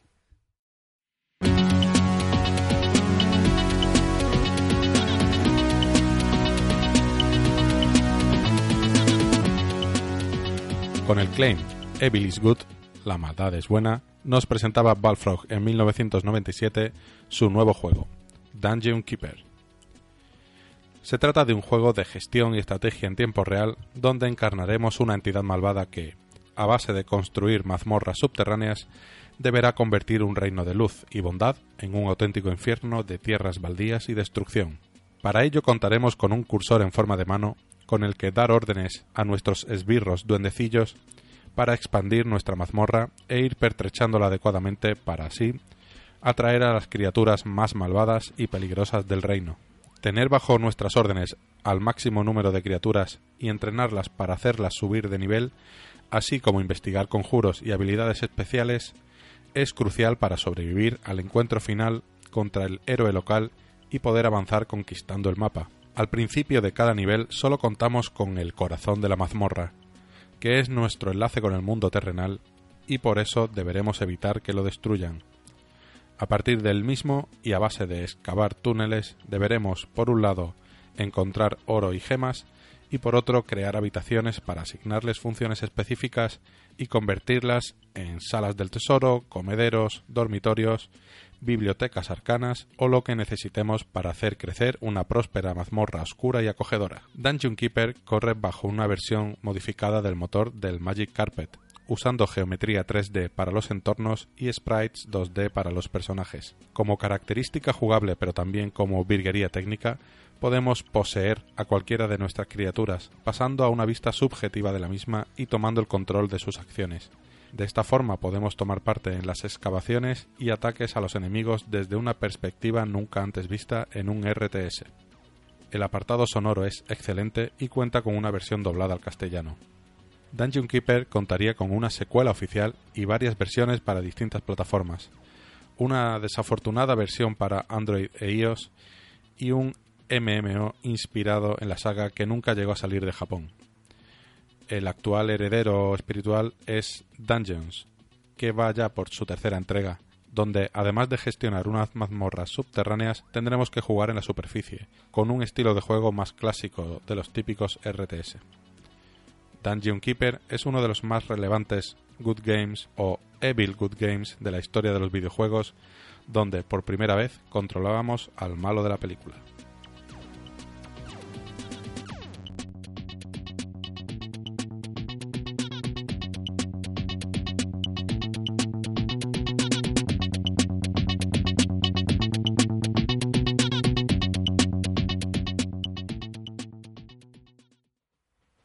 Y después de tantas mazmorras y tanto estar, bueno, volver a estar bajo suelo, porque Juanca nos va a hablar de un juego que empieza estando bajo suelo, ¿no? En, en- en- bajo, En bajo las ciudades. Subterráneo, correcto, en Subterráneos. túneles. Eh, sí, voy a hablar un poquito del. del, creo, el juego más reciente que tenemos. el del Metro Exodus.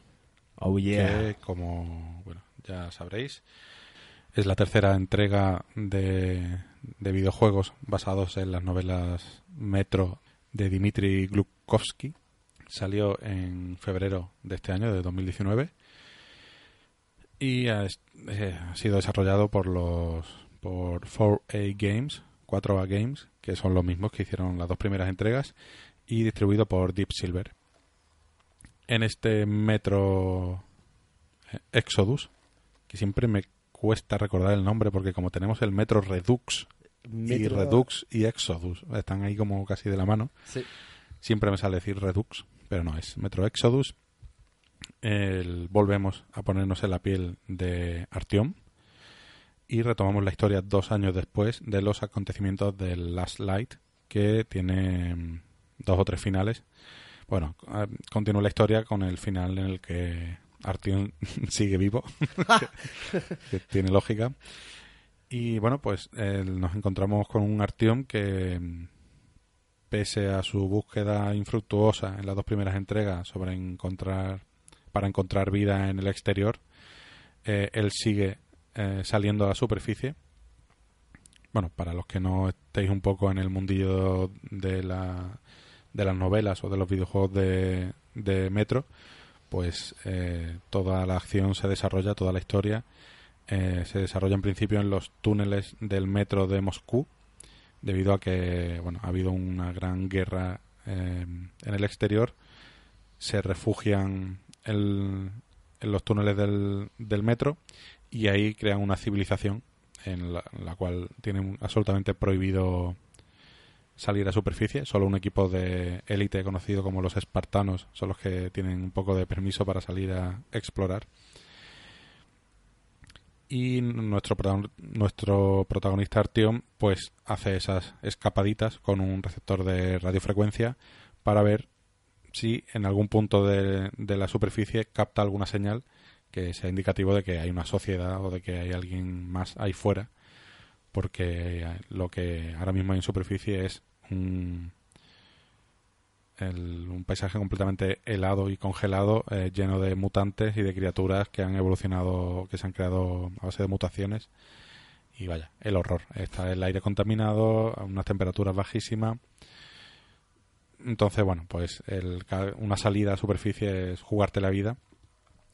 Y ahí tenemos la figura de Ana, que ya la conocimos en la slide, que actualmente dan a entender de que es la pareja, que es nuestra pareja, la pareja de Artyom, y que siempre le regaña por cuando sale a hacer estas escapadas para buscar una para buscar vida fuera, porque claro, se está se está jugando el tipo para una cosa que todo el mundo da por hecho de que no va a ocurrir, que, que es precisamente eso. El, empieza el juego con un primer tramo bastante las dos bastante lineal eh, donde salimos a superficie buscamos una señal de radio y ocurren una serie de acontecimientos que, eh, bueno, creo que no es tampoco spoiler decir que acabamos montados en un tren por la superficie en busca de, de un mundo mejor, de un lugar mejor. Y hasta que ocurre el evento del tren, es una especie de nivel lineal donde eh, nos hace las veces de tutorial, aunque no completo. Mm, y hasta que llega un punto que el juego se abre, es decir, pasamos del un, de repente llegamos a una zona donde el tren tiene que detenerse porque está la- las vías cortadas y ahí se nos presenta un mapa que es un mundo semi semiabierto eh, se nos abre un mapa que es el donde han puesto un poco de, de hincapié el, el la desarrolladora que es el punto diferenciador de este Metro Exodus con respecto a los dos anteriores y es que nos presentan una serie de episodios de, de un mundo abierto que sí es un mapa respetablemente grande pero no es tan grande a lo que estamos acostumbrados pero sí lo suficiente como para, yo que sé, de un extremo del mapa difícilmente vas a ver algo que hay en, en el otro extremo. El, ¿Cómo se plantea el juego en estas en estos mapas? Tenemos eh, el, el tren, que sería nuestra base de operaciones, donde tenemos todos los NPC que nos mandan misiones secundarias, principales, podemos equiparnos bien antes de salir y se nos marcan unos objetivos en el mapa eh, el cual deberemos ir cumpliendo a la par que exploramos de forma completamente libre el- todos los rincones y hay que tener en cuenta que suele haber bastante mm, eh, niveles subterráneos dentro de este mapa, es decir, que no solo es lo que vemos en superficie. Y para mí es un girito que está que está bastante que está bastante bien y bastante acertado en cuanto ya la- el tema de la, de la exploración de niveles estaba muy bien llevado en los dos primeros metros a pesar de transcurrir casi todo en los túneles, que está bastante limitado. Aquí ya completamente se, se, se destapa esa mecánica y creo que lo hacen bastante bien. Yo eso te iba a preguntar porque eh, yo tenía la sensación de que en el primero que me pilla el Redux, evidentemente, em, tenía una sensación de... eh, es un mundo abierto muy limitado, pero básicamente lo que son túneles. Y, además mm, tampoco tenía muchas ganas de que se abriera más, ¿sabes? O sea, me gustaba que ese ambiente sofocante, ese rollo de eso, de, de siempre estar en una vagoneta que en cualquier momento van a venir tres bichos y me van a matar y se acabó. Y, cuando salí fuera, evidentemente, vaya, el, el- el giro, el, eh, digamos, la idea de que puedas también visitar la superficie está genial. En, los dos primeros, esos puntos donde visita la superficie, hay un amago de ese, de ese pequeño mundo abierto. Cuanto en tanto te ponen igual tres calles de la ciudad, sabes dónde está el objetivo, pero te puedes mm, desviar bastante para encontrar más cajas, más objetos, para saquear un poquito, ¿no? Eso aquí pues está llevado a su máxima potencia y, y de forma acertada creo el, cuando te pasas esa, esa primera zona de mundo abierto el, yo esperaba que el tren fuera a parar a otro mapa y a repetir eso pero creo que de forma inteligente han metido un nivel en medio que es un nivel lineal de disparar muchísimo ¿Rollo horda o...? eh, rollo, o sea, de repente me dio la sensación de estar jugando al Rage. Ostras. No sé, como te diciendo, de ponerte siete tíos corriendo hacia ti como locos mm, y tener que disparar a mansalvo, vaya. Es como si los dos primeros hubiesen sido dirigidos por Ridley Scott y el tercero por James Cameron. y aliens a, a Un tope. poquito, un poquito. Sí, sí. Y ahora, antes de, de continuar, voy a explicar una cosa que considero muy importante y que eh, va a condicionar o ha acondicionado en mi experiencia con el juego. Y estos son los modos de dificultad. Vale. Oficialmente hay cinco modos de dificultad en el Metro Exodus. Tenemos el modo historia, modo fácil, modo normal, modo difícil y el modo comando difícil o difícil comando, que es el extremo. Bueno, el modo historia, el modo fácil los podéis imaginar. Normal, pues sería el suyo, ¿no? Eh, Qué raro no haberlo llamado el difícil de todo. Eh, eh, espartano, ¿no? Espartano. es que Spartan. no- creo que, en, que en, en inglés es Spartan. Ah, vale. Pero aquí han Han puesto comando. modo, modo comando que aquí es como ir sin, sin calzones. Sí, sí, es por en plan comando. Artión sin, cal- sin calzones. Artión, tío. durante, durante, o sea, es el mismo juego que en difícil, pero todo el mundo te está recordando que, que haces sin, que haces sin ayumbos, tío. Además, tienes que cambiar, tienes que cambiarte el oxígeno y, Los calzoncillos. y no, frotarte los testículos para que no se te hieren. Líneas de diálogo específicas durante días grabadas solo para ese modo de dificultad. Bien, el modo comando difícil este, eh, yo, yo ya digo, a partir del- de, ya, de que para mí es la experiencia eh, definitiva de los juegos Metro. Los dos anteriores me los pasé en, en ese mismo modo. Eh, ¿Qué nos encontramos en ese modo? Eh, extremadamente complicado. Pues no hay ningún elemento en el, en el UD, es decir, no hay indicaciones de cuántas balas tenemos, de cuánta vida nos queda, cuántos botiquines tenemos, mm, ni siquiera hay punto, punto de mira. Claro. Para, para apuntar tendremos que usar el botón derecho para pasar el modo del arma sobre el hombro. No hay puntero. No hay puntero. Pero tampoco hay la cantidad de balas que te quedan metiéndote en el menú. ¿No lo ves? Sí puedes saber la cantidad de balas que te quedan eh, cuando coges tu mochila y puedes fabricar balas y puedes hacer cosas. Ahí sí ves, te dice, te quedan 40. Pues después cuando estás jugando no te puedes ni imaginar lo rápido que se te van 40 balas. O sea, o lo, de, o lo rápido que se te olvida cuántas tenías y entonces puedes verlo, pero siempre puedes verlo fuera del combate. O sea, mientras estás combatiendo no puedes ver cuántas balas te quedan. Y no es la primera vez que me ha pasado, vaya, ni será la, la última, que en mitad de un combate, clic, clic, clic, el arma no vaya, lo que hace es cambiar de, cambiar de arma y, y rezar por acabar con todos los enemigos antes de que se te terminen las armas de todas, las balas de todas las armas. O como el soldado Ryan, que hay una escena que ah, están disparándose dos. Oh, tío, esa escena es lo- los terrores de la guerra con el- la comedia. Que es como se le acaba clic, clic, clic. Y, y hace, me cago en la Se puta. la tiran, ¿no? Y se la tira a la cabeza, tío. En plan, toma. ¿Qué pasa con este modo? Que igual que no hay ningún elemento en el UD, no nos salen las teclas de los Quick Time Events que nos puedan, nos puedan salir. Que cuidado con esto porque igual es jodido. El, el combate es mucho más complicado y mucho más realista en cuanto, en tanto, si le damos una sola bala en la cabeza a un enemigo, lo matamos siempre. Pero si ellos nos dan también. O sea, aquí el, con suerte recibes dos balazos antes de, de morir.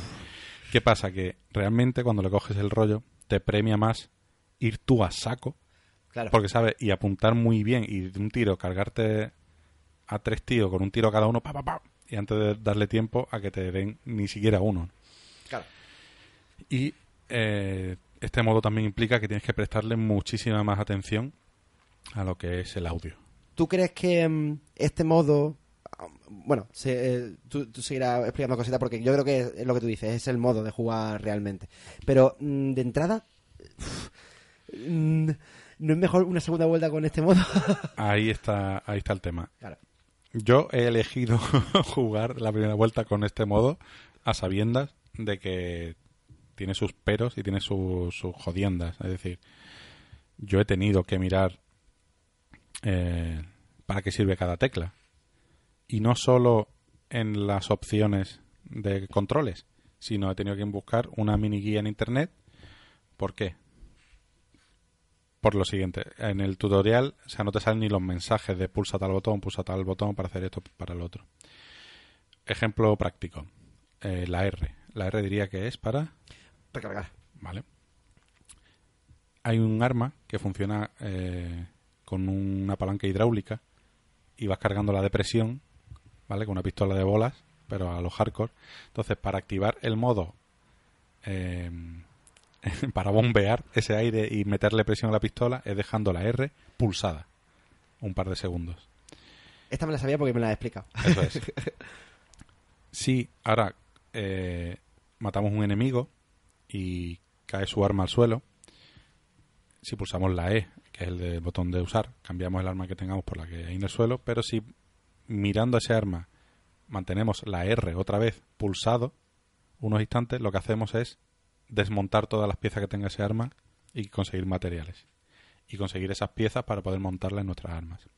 Es decir, tenemos un botón en, en, en los mandos, no sé cómo será, pero en el teclado un mismo botón sirve para tres cosas distintas. Todas relacionadas con las armas, con la recarga, pero dependiendo qué arma tengamos va a servir para una cosa o para otra. Igual pasa con la tecla G, que es para las máscaras de gas. Si le damos un toquecito a la G, pasa su mano sobre la máscara porque se llena de agua, de sangre y de polvo para, el- para limpiarlo. Esos son los detalles que me molan. Si lo dejamos, incluso hay veces que nos dan un balazo y se ve el boquete en la máscara y empezamos a perder aire. Si le damos a la G pulsado un poquito, pone un cacho esparadrapo en la, en, en la máscara. Y si con la máscara arreglada queremos cambiarla por otra, mantenemos G pulsado otra vez. Otra vez tenemos un botón que dependiendo del, del momento sirve para tres cosas distintas. Y así con, con la linterna, con, con el inventario, con, no sé, es decir, hay varias movidas que sí he tenido que mirar porque ya me sabía de que iba la peli, de que esto iba me, me iba a pasar con este modo. Entonces, ¿lo recomiendo para la primera partida? Pues depende de las ganas que tengas de pasártelo dos veces, porque yo sí creo que si me lo pasara en normal o en difícil, hasta dentro de un buen tiempo no me lo voy a, no voy a elegir lo del comando y cuando lo retome igual ni me acuerdo de las teclas. Claro, es que yo te lo digo por el, por el Redux. Eh, o sea, yo empecé en el Redux con el modo más difícil, porque soy así de estúpido. Que yo te lo, porque yo te lo dije seguro. Ah, puede ser, puede ser también, puede ser también. y te juro que no me enteraba, tío. Que mira, era, era un infierno. O sea, no por la dificultad en sí de los tiros, sino eh, mm, es que no sabía qué hacer en cada momento. Claro, es, es verdad que yo tenía que haberlo mirado, que de hecho me cogí mi guía para saber qué func- por cómo funcionaba cada tecla. Pero, em, duda, no había una forma de que tú vieras con el mando, porque claro, yo jugué en PC pero con el mando. No había una forma de que mm, dándole una de las botones del mando te saliera un pequeño esquemita de que se, signi- o sea, para qué sirve para ca- cada cosa. O es que a lo mejor no estoy jugando en extremo, ¿eh? El Exodus no lo tiene, que yo sepa. Eh, los otros que no me acuerdo. Yo juego Claro. siempre con ratón y teclado. Claro, claro, claro. Es que entonces puede ser por el tema del mando, puede ser una ayuda visual al mando, quizá, Puede ser. puede ser. Entonces seguro que es eso. Entonces, pues es un escollo este modo si juegas por primera vez por este tipo de historias. El, yo creo que voy a intentar dejar una mini guía en el post de este programa para aquellos de que os, quer- os os querráis aventurar en, esto, en estos juegos. Creo que os van a salvar la vida bastante. Eh, ¿Qué pasa? Que esto, el- lo peor que he visto yo de este modo, sin duda, es el menú radial imaginaros, tenemos eh, las armas principales y después mm, objetos arrojadizos. Latas para distraer, eh, unos machetes para... unos cuchillos para lanzar, eh, cóctel molotov y granadas. Es el típico botón que tú lo dejas pulsado, se abre un menú radial y dependiendo si arrastras el ratón hacia arriba, abajo, izquierda o derecha, seleccionas cada uno de ellos. ¿Qué pasa? Que con el modo este, ese menú radial no se ve, pero se escucha. Es decir, si dejas el botón pulsado y tú arrastras el ratón hacia adelante, se escucha como de un cuchillo. Si le arrastras hacia abajo, se escucha una lata. Y es una forma, por el sonido, de saber qué es lo que vas a elegir. Todavía no lo tengo el sonido cogido entre la granada de fragmentación y el cóctel molotov. Hostia, tío.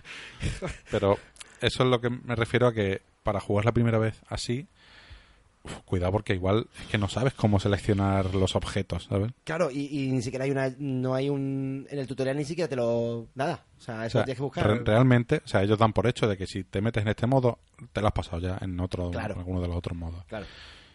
A mí me da igual. Yo he empezado ya ahí a los hardcore y a, a tope.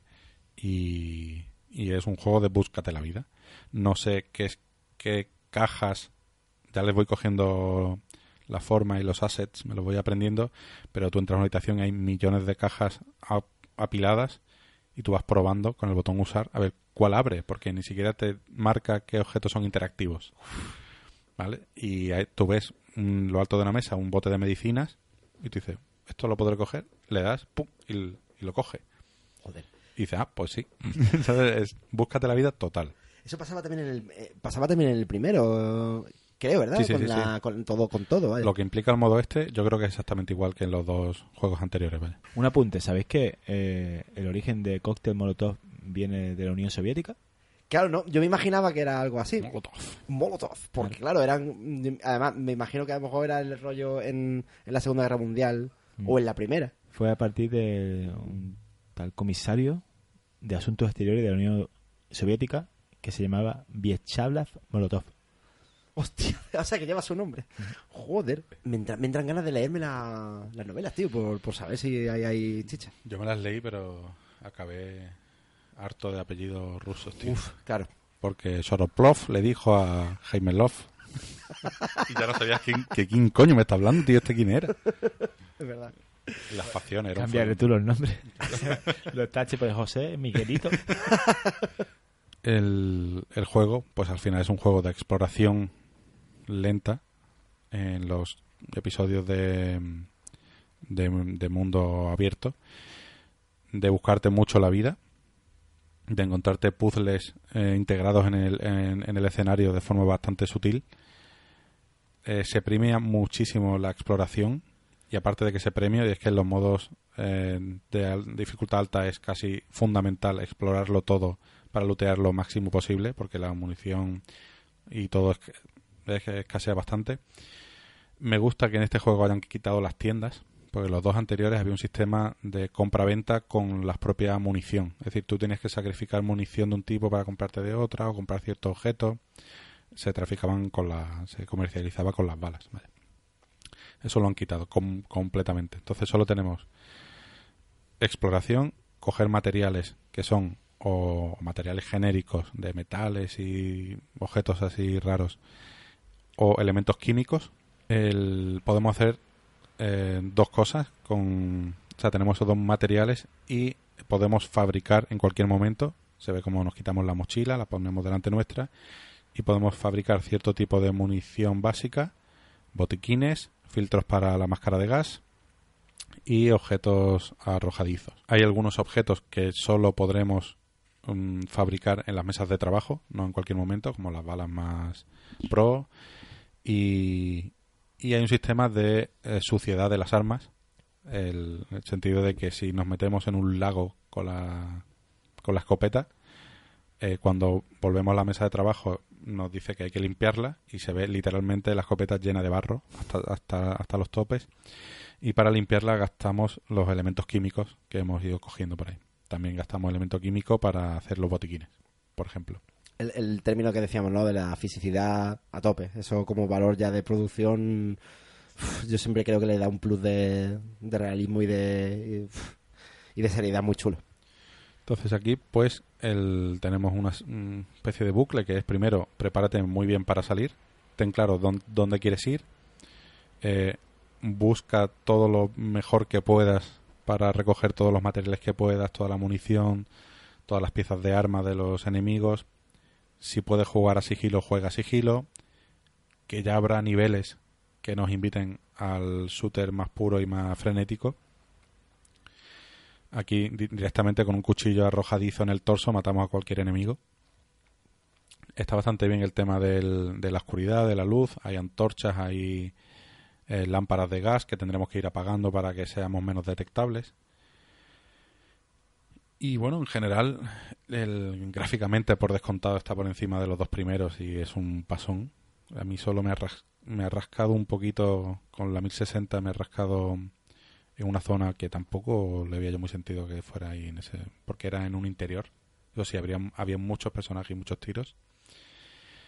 Y eh, por decir un par de cosillas que no me han gustado mucho es que en las fases donde hay muchos enemigos son muy clónicos he matado al mismo tío 30 veces.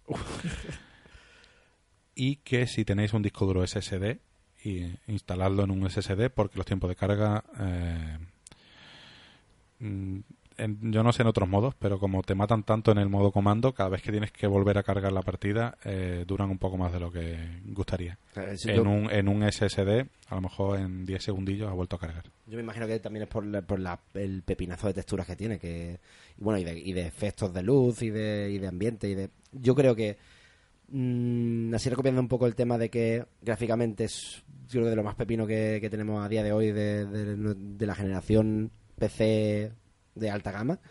Lo que, o sea, eh, con un PC de alta gama podemos vamos a poder sacar un partido brutal.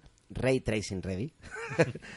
y, y además todos los metros y esto ya se, se añade a este porque este ya digamos el, el paroxismo de, de- de lo que, de que la idea que yo tengo en la cabeza de los metros es que es un juego un shooter serio muy serio muy de sus reglas muy con su propio género que no te da nada al contrario te, te pone piedra en el camino a tope pero que mm, da muchísimas ganas de jugar y de, y de ir avanzando Eh, es curioso o sea no te tira para atrás Es bastante inmersivo, es decir, te lo tienes que tomar con calma, hay muchos momentos de mucho diálogo, no es, en general no es nada frenético. Y, y claro, es que yo los puntos que el más feo que les puedo poner realmente son debidos a la casuística de jugar en comando por primera vez. Es Claro. decir, hay cosas que, no sé, por ejemplo, para entrar por una tubería, que tienes que entrar arrastrándote, si te agachas y te pones al- a la misma altura y le das hacia adelante, no entra. Tienes que pulsar el botón usar durante un par de segundos para entrar por el, por el... Entonces, como no te sale el simbolito, me, ti- me quedé en una zona dando vueltas, digo, no hay salida. Hasta que, me, hasta que caí y digo, hostia, le tengo que dar al botón. Pero hay cosas que deberían de dar por hecho, por mucho que te pongan el modo comando para, para aumentar dificultad, pero detallitos de, por lo menos, indicarte dónde tienes que ir. a, nivel mecánica ya no Meca- Sí, sí, sí, entiendo eso. Pero claro, ellos vuelven a decir que es un modo pensado para los que ya se lo han pasado una vez en el otro, en el otro, en el otro modo. Pero ya te digo, no, ahora, ahora mismo pocas pegas lo de los enemigos clónicos y los tiempos de carga quizás. Y yo, y yo también al principio, en los primeros trailers, también le dieron un toquecillo un poco diferente, porque ahora estamos viendo una zona nevada, pero claro, me imagino que también hay una zona semidesértica, ¿es posible? Sin Yo mucho. acabo de- llegar a un desierto.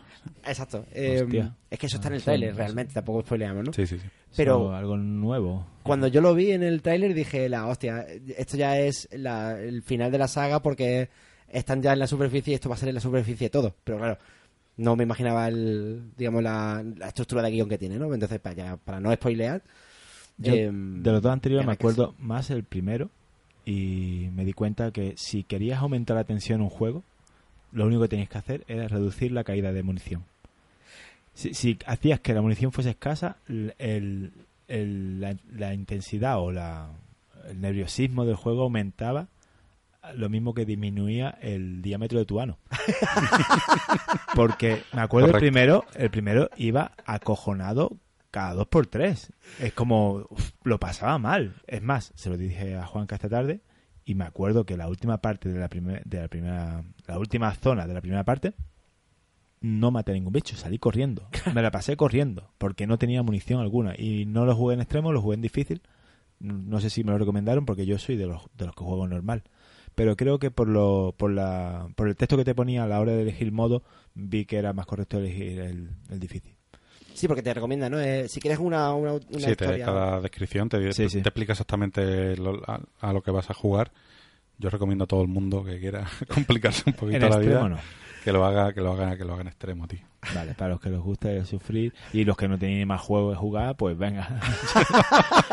lo que queráis ahí. Pero no te mosquees. Re- realmente no es tan difícil si no vas, si no vas a lo loco. Si vas O sea, con, Si vas con cuidado, dando dos tiritos, los tiros justos y, con dos con- de, de luz. y, ¿no? con- y controlando. si vas con el chip de que no es un shooter mm, mm, estándar. Exacto. O sea, es un más... No, es- no sé, es un rol shooter. No, bueno, no, rol tampoco, ¿no? Porque tampoco tiene un factor No ahí es rol, de- pero es verdad que es muy, muy inmersivo. Pero también Eso. pasa con todo. Si vas concienciado, que sabes que te has puesto en modo extremo, vas a ir tranquilito. Pasa Claro. igual que, bueno, vuelvo a repetir con el Sekiro.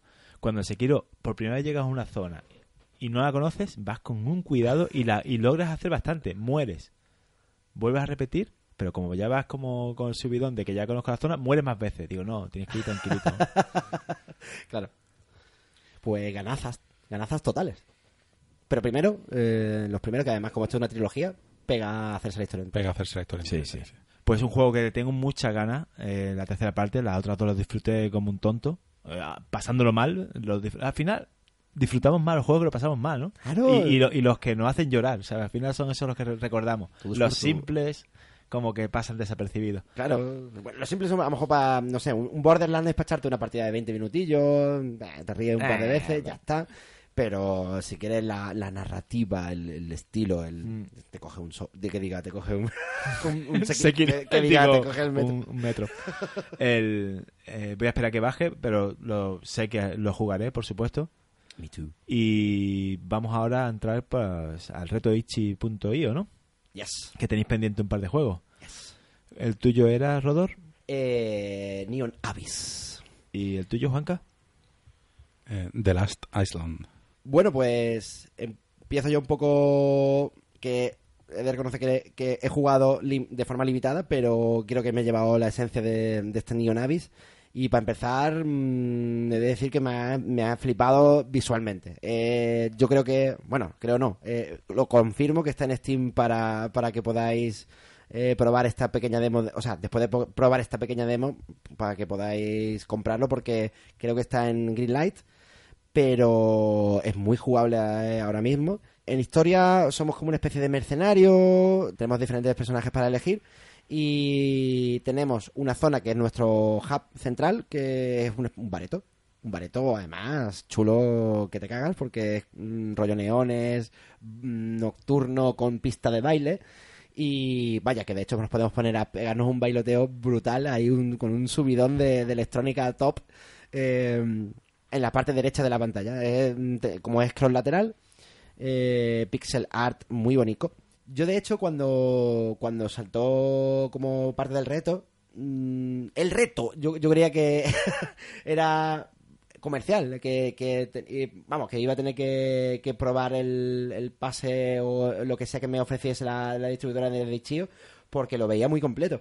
Y, y es verdad que sí, que la, que la demo cubre unos cuantos niveles y luego a partir de ahí se empieza un poco a repetir y ya el, juego completo pues saldrá dentro de X tiempo. Tenemos nuestro arma cuerpo a cuerpo y, la, y el arma especial.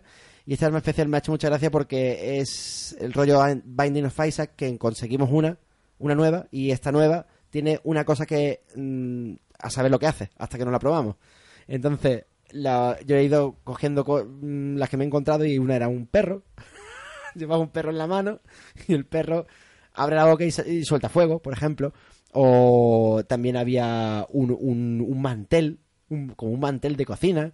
Es súper loco en cuanto a, la- a los, a los tipos de, de Como, armas. como si fuese la, la capa de Doctor Strange, pero como la como la capa de extraño, pero, pero es que es como que la, en el mantel tiene como unos circulitos y esos circulitos como que abrasan cuando le da a los enemigos. Es, es una locura. Yo creo que la, la potencia está en, la, en el arma secundaria. Ahora mismo estamos viendo gameplay y tiene un, un huevito, un huevito que le va siguiendo. y tiene, sigue la dinámica de entramos, bajamos un, un abismo, que es el abismo de neón, y se cierra la puerta principal de este abismo y tenemos que escapar de la mazmorra que es en los presentes y que es procedural. Eh, cada vez que entramos en una zona, se cierra la puerta, tenemos que acabar con todos los enemigos y entonces ya se abre para que podamos seguir el, al siguiente nivel. Y eh, después de esta dinámica nos encontraremos con el jefe final de fase, que igual que en el Nu- Nuclear Throne, nos surge de repente, cuando en mitad de- puede surgir en mitad de una fase o ya bien llegando al, al final o a la zona donde está el jefe y tiene su propio nombre y no sé la- el ojo el ojo gigante y, y tenemos que, que acabar con él Mm, ya de- repito que, que gráficamente eh, está muy bien, muy muy cerradito, tiene cierto parecido con a mí me recuerda el- los personajes principales me recuerda un poco a los Metal Slug. Bebe de muchas fuentes y sinceramente me plantearía pillarlo cuando esté completo porque me ha parecido muy muy muy divertido. Además con ese tono desenfadado, con los diferentes personajes que están bloqueados en la demo y que puedes conseguir en la versión final, que tienen diferentes habilidades. Mm, firme candidato a que me lo pille cuando llegue el momento. Es que viniendo de la web itch.io creímos que son juegos muy alfa o muy experimentales, pero nos encontramos con verdaderas joyas, ¿eh? Sí, sí, sí. Es decir, si ahora que estamos viendo el gameplay, a nivel de producción yo diría que está súper cerrado. ¿eh? A no ser que, no sé, Bueno, que- en la, en la plataforma sí surgió un poco como para dar eh, salida o visibilidad a esos juegos un poco más mm, de aficionados, pero que después realmente han salido juegos mm, comerciales completos de alta calidad eh, que se han servido de la plataforma para, para distribuirse. Exactamente. Yo, yo diría que es, por hacer un conjunto, por si los queréis o lo, lo queréis probar, roguelike, Metroidvania, Mm. eh, Un poco de Excel, ¿no? un poco de Cell, eh, ahí va ese, ese factor, y Bullet Hell, todo junto. Es lo que has dicho, un poco Metal Slug también. Sí, exactamente. Eh, el factor plataformeo también influye, o sea que eh, un poco de todo, un poco de todo y muy bonito. Está, está muy currado. Sí. La verdad es que las animaciones molan. Está graciosete. Bueno, bastante. De- le hubiera, me hubiera gustado echarle. ve- Eso es lo que yo decía que era muy. va, es Isaac, porque te sale los cuernos del demonio. Hacen no sé qué. Y tú dices, coño, exactamente qué hacen. Hasta no lo pruebas y te parte del culo. Pues mola, pues a mí me ha tocado eh, The Last Island. Este sí es del estilo Nuclear Throne eh, Enter de Gungeon. En cuanto el, el punto de vista que tiene, que es en isométrico cenital así de dibujitos pixelados. Y aquí pues abordamos pues un juego de tiros muy al estilo Nuclear Throne, el, pero ambientado en, en una ciudad donde hay zombies. Zombies. Invasión, invasión zombies. El, podemos elegir entre tres personajes distintos al comienzo de la partida. Que son unos muñequitos ahí cabezones. Muy en plan rollete, sim, rollete simpaticote. Tendremos que ir avanzando por el mapa acabando con un montón de zombies. Y la verdad es que no, no he visto que aporte nada mm, realmente inno- innovador o que tenga alguna señal de identidad así.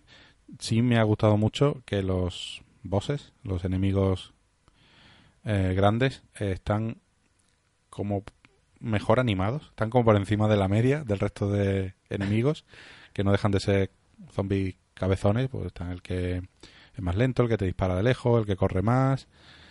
Y después sí hay, tenemos un- una especie de modo mm, Tower Defense, bueno, más bien que Tower Defense, sino de- defender tu base, en el cual podemos desplegar muros y lo típico de metralletas y tal.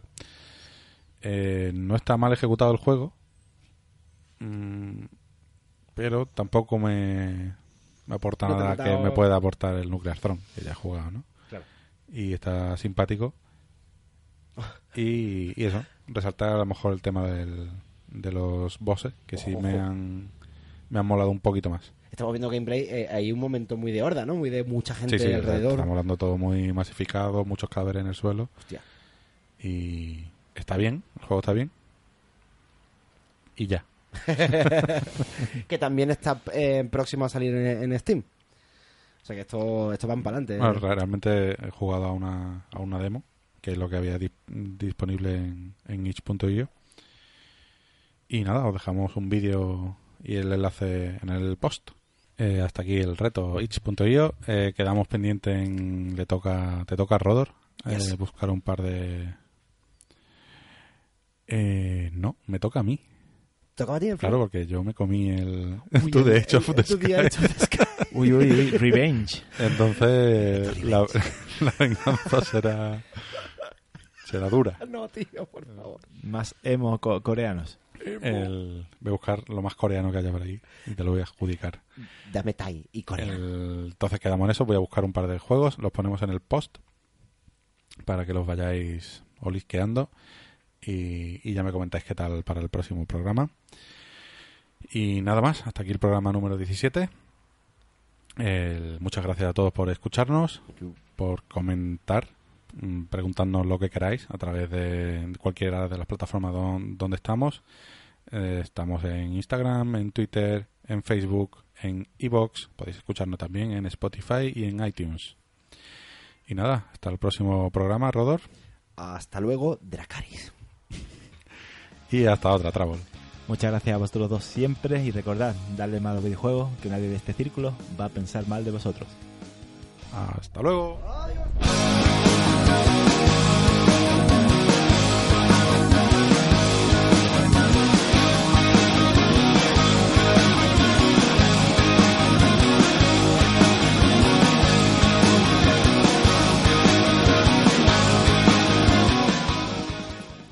Hola a todas y a todos. Uy, empezó como retirado.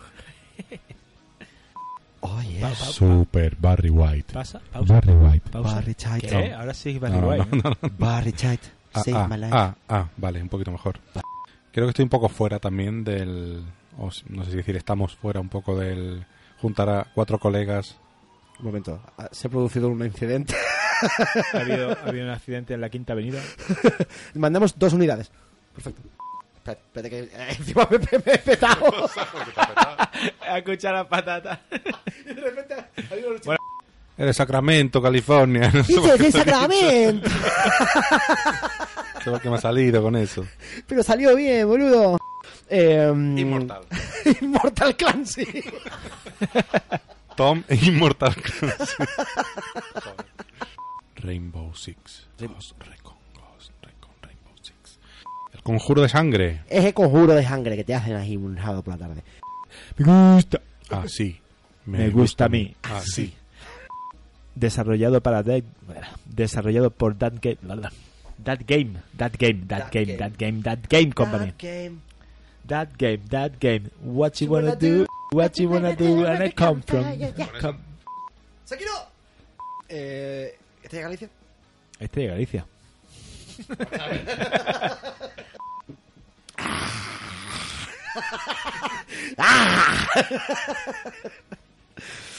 Y con Adensor Oriente.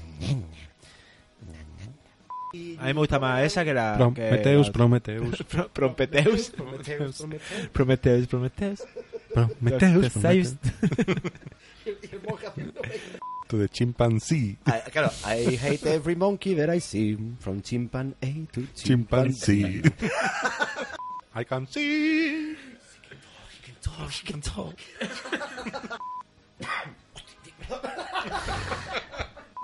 Shake it, baby. Seguimos en directo el accidente en primera página. La ciudad. Las noches de verano de la ciudad.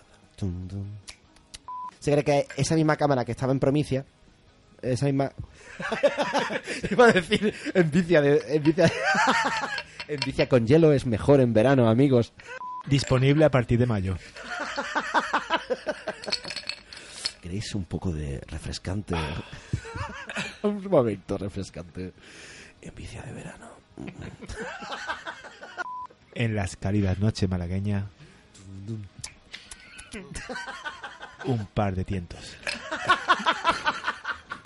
En vicia de verano. Black. Noches sudorosas. Las calles de Vicia. El juego básicamente es un... ¡No! Ay. Como he dicho, básicamente. Como he dicho, básicamente. ¿Y cuál era el tuyo? Eh, básicamente lutea... Básicamente. ¡Oh, fuck! Qué cabrón.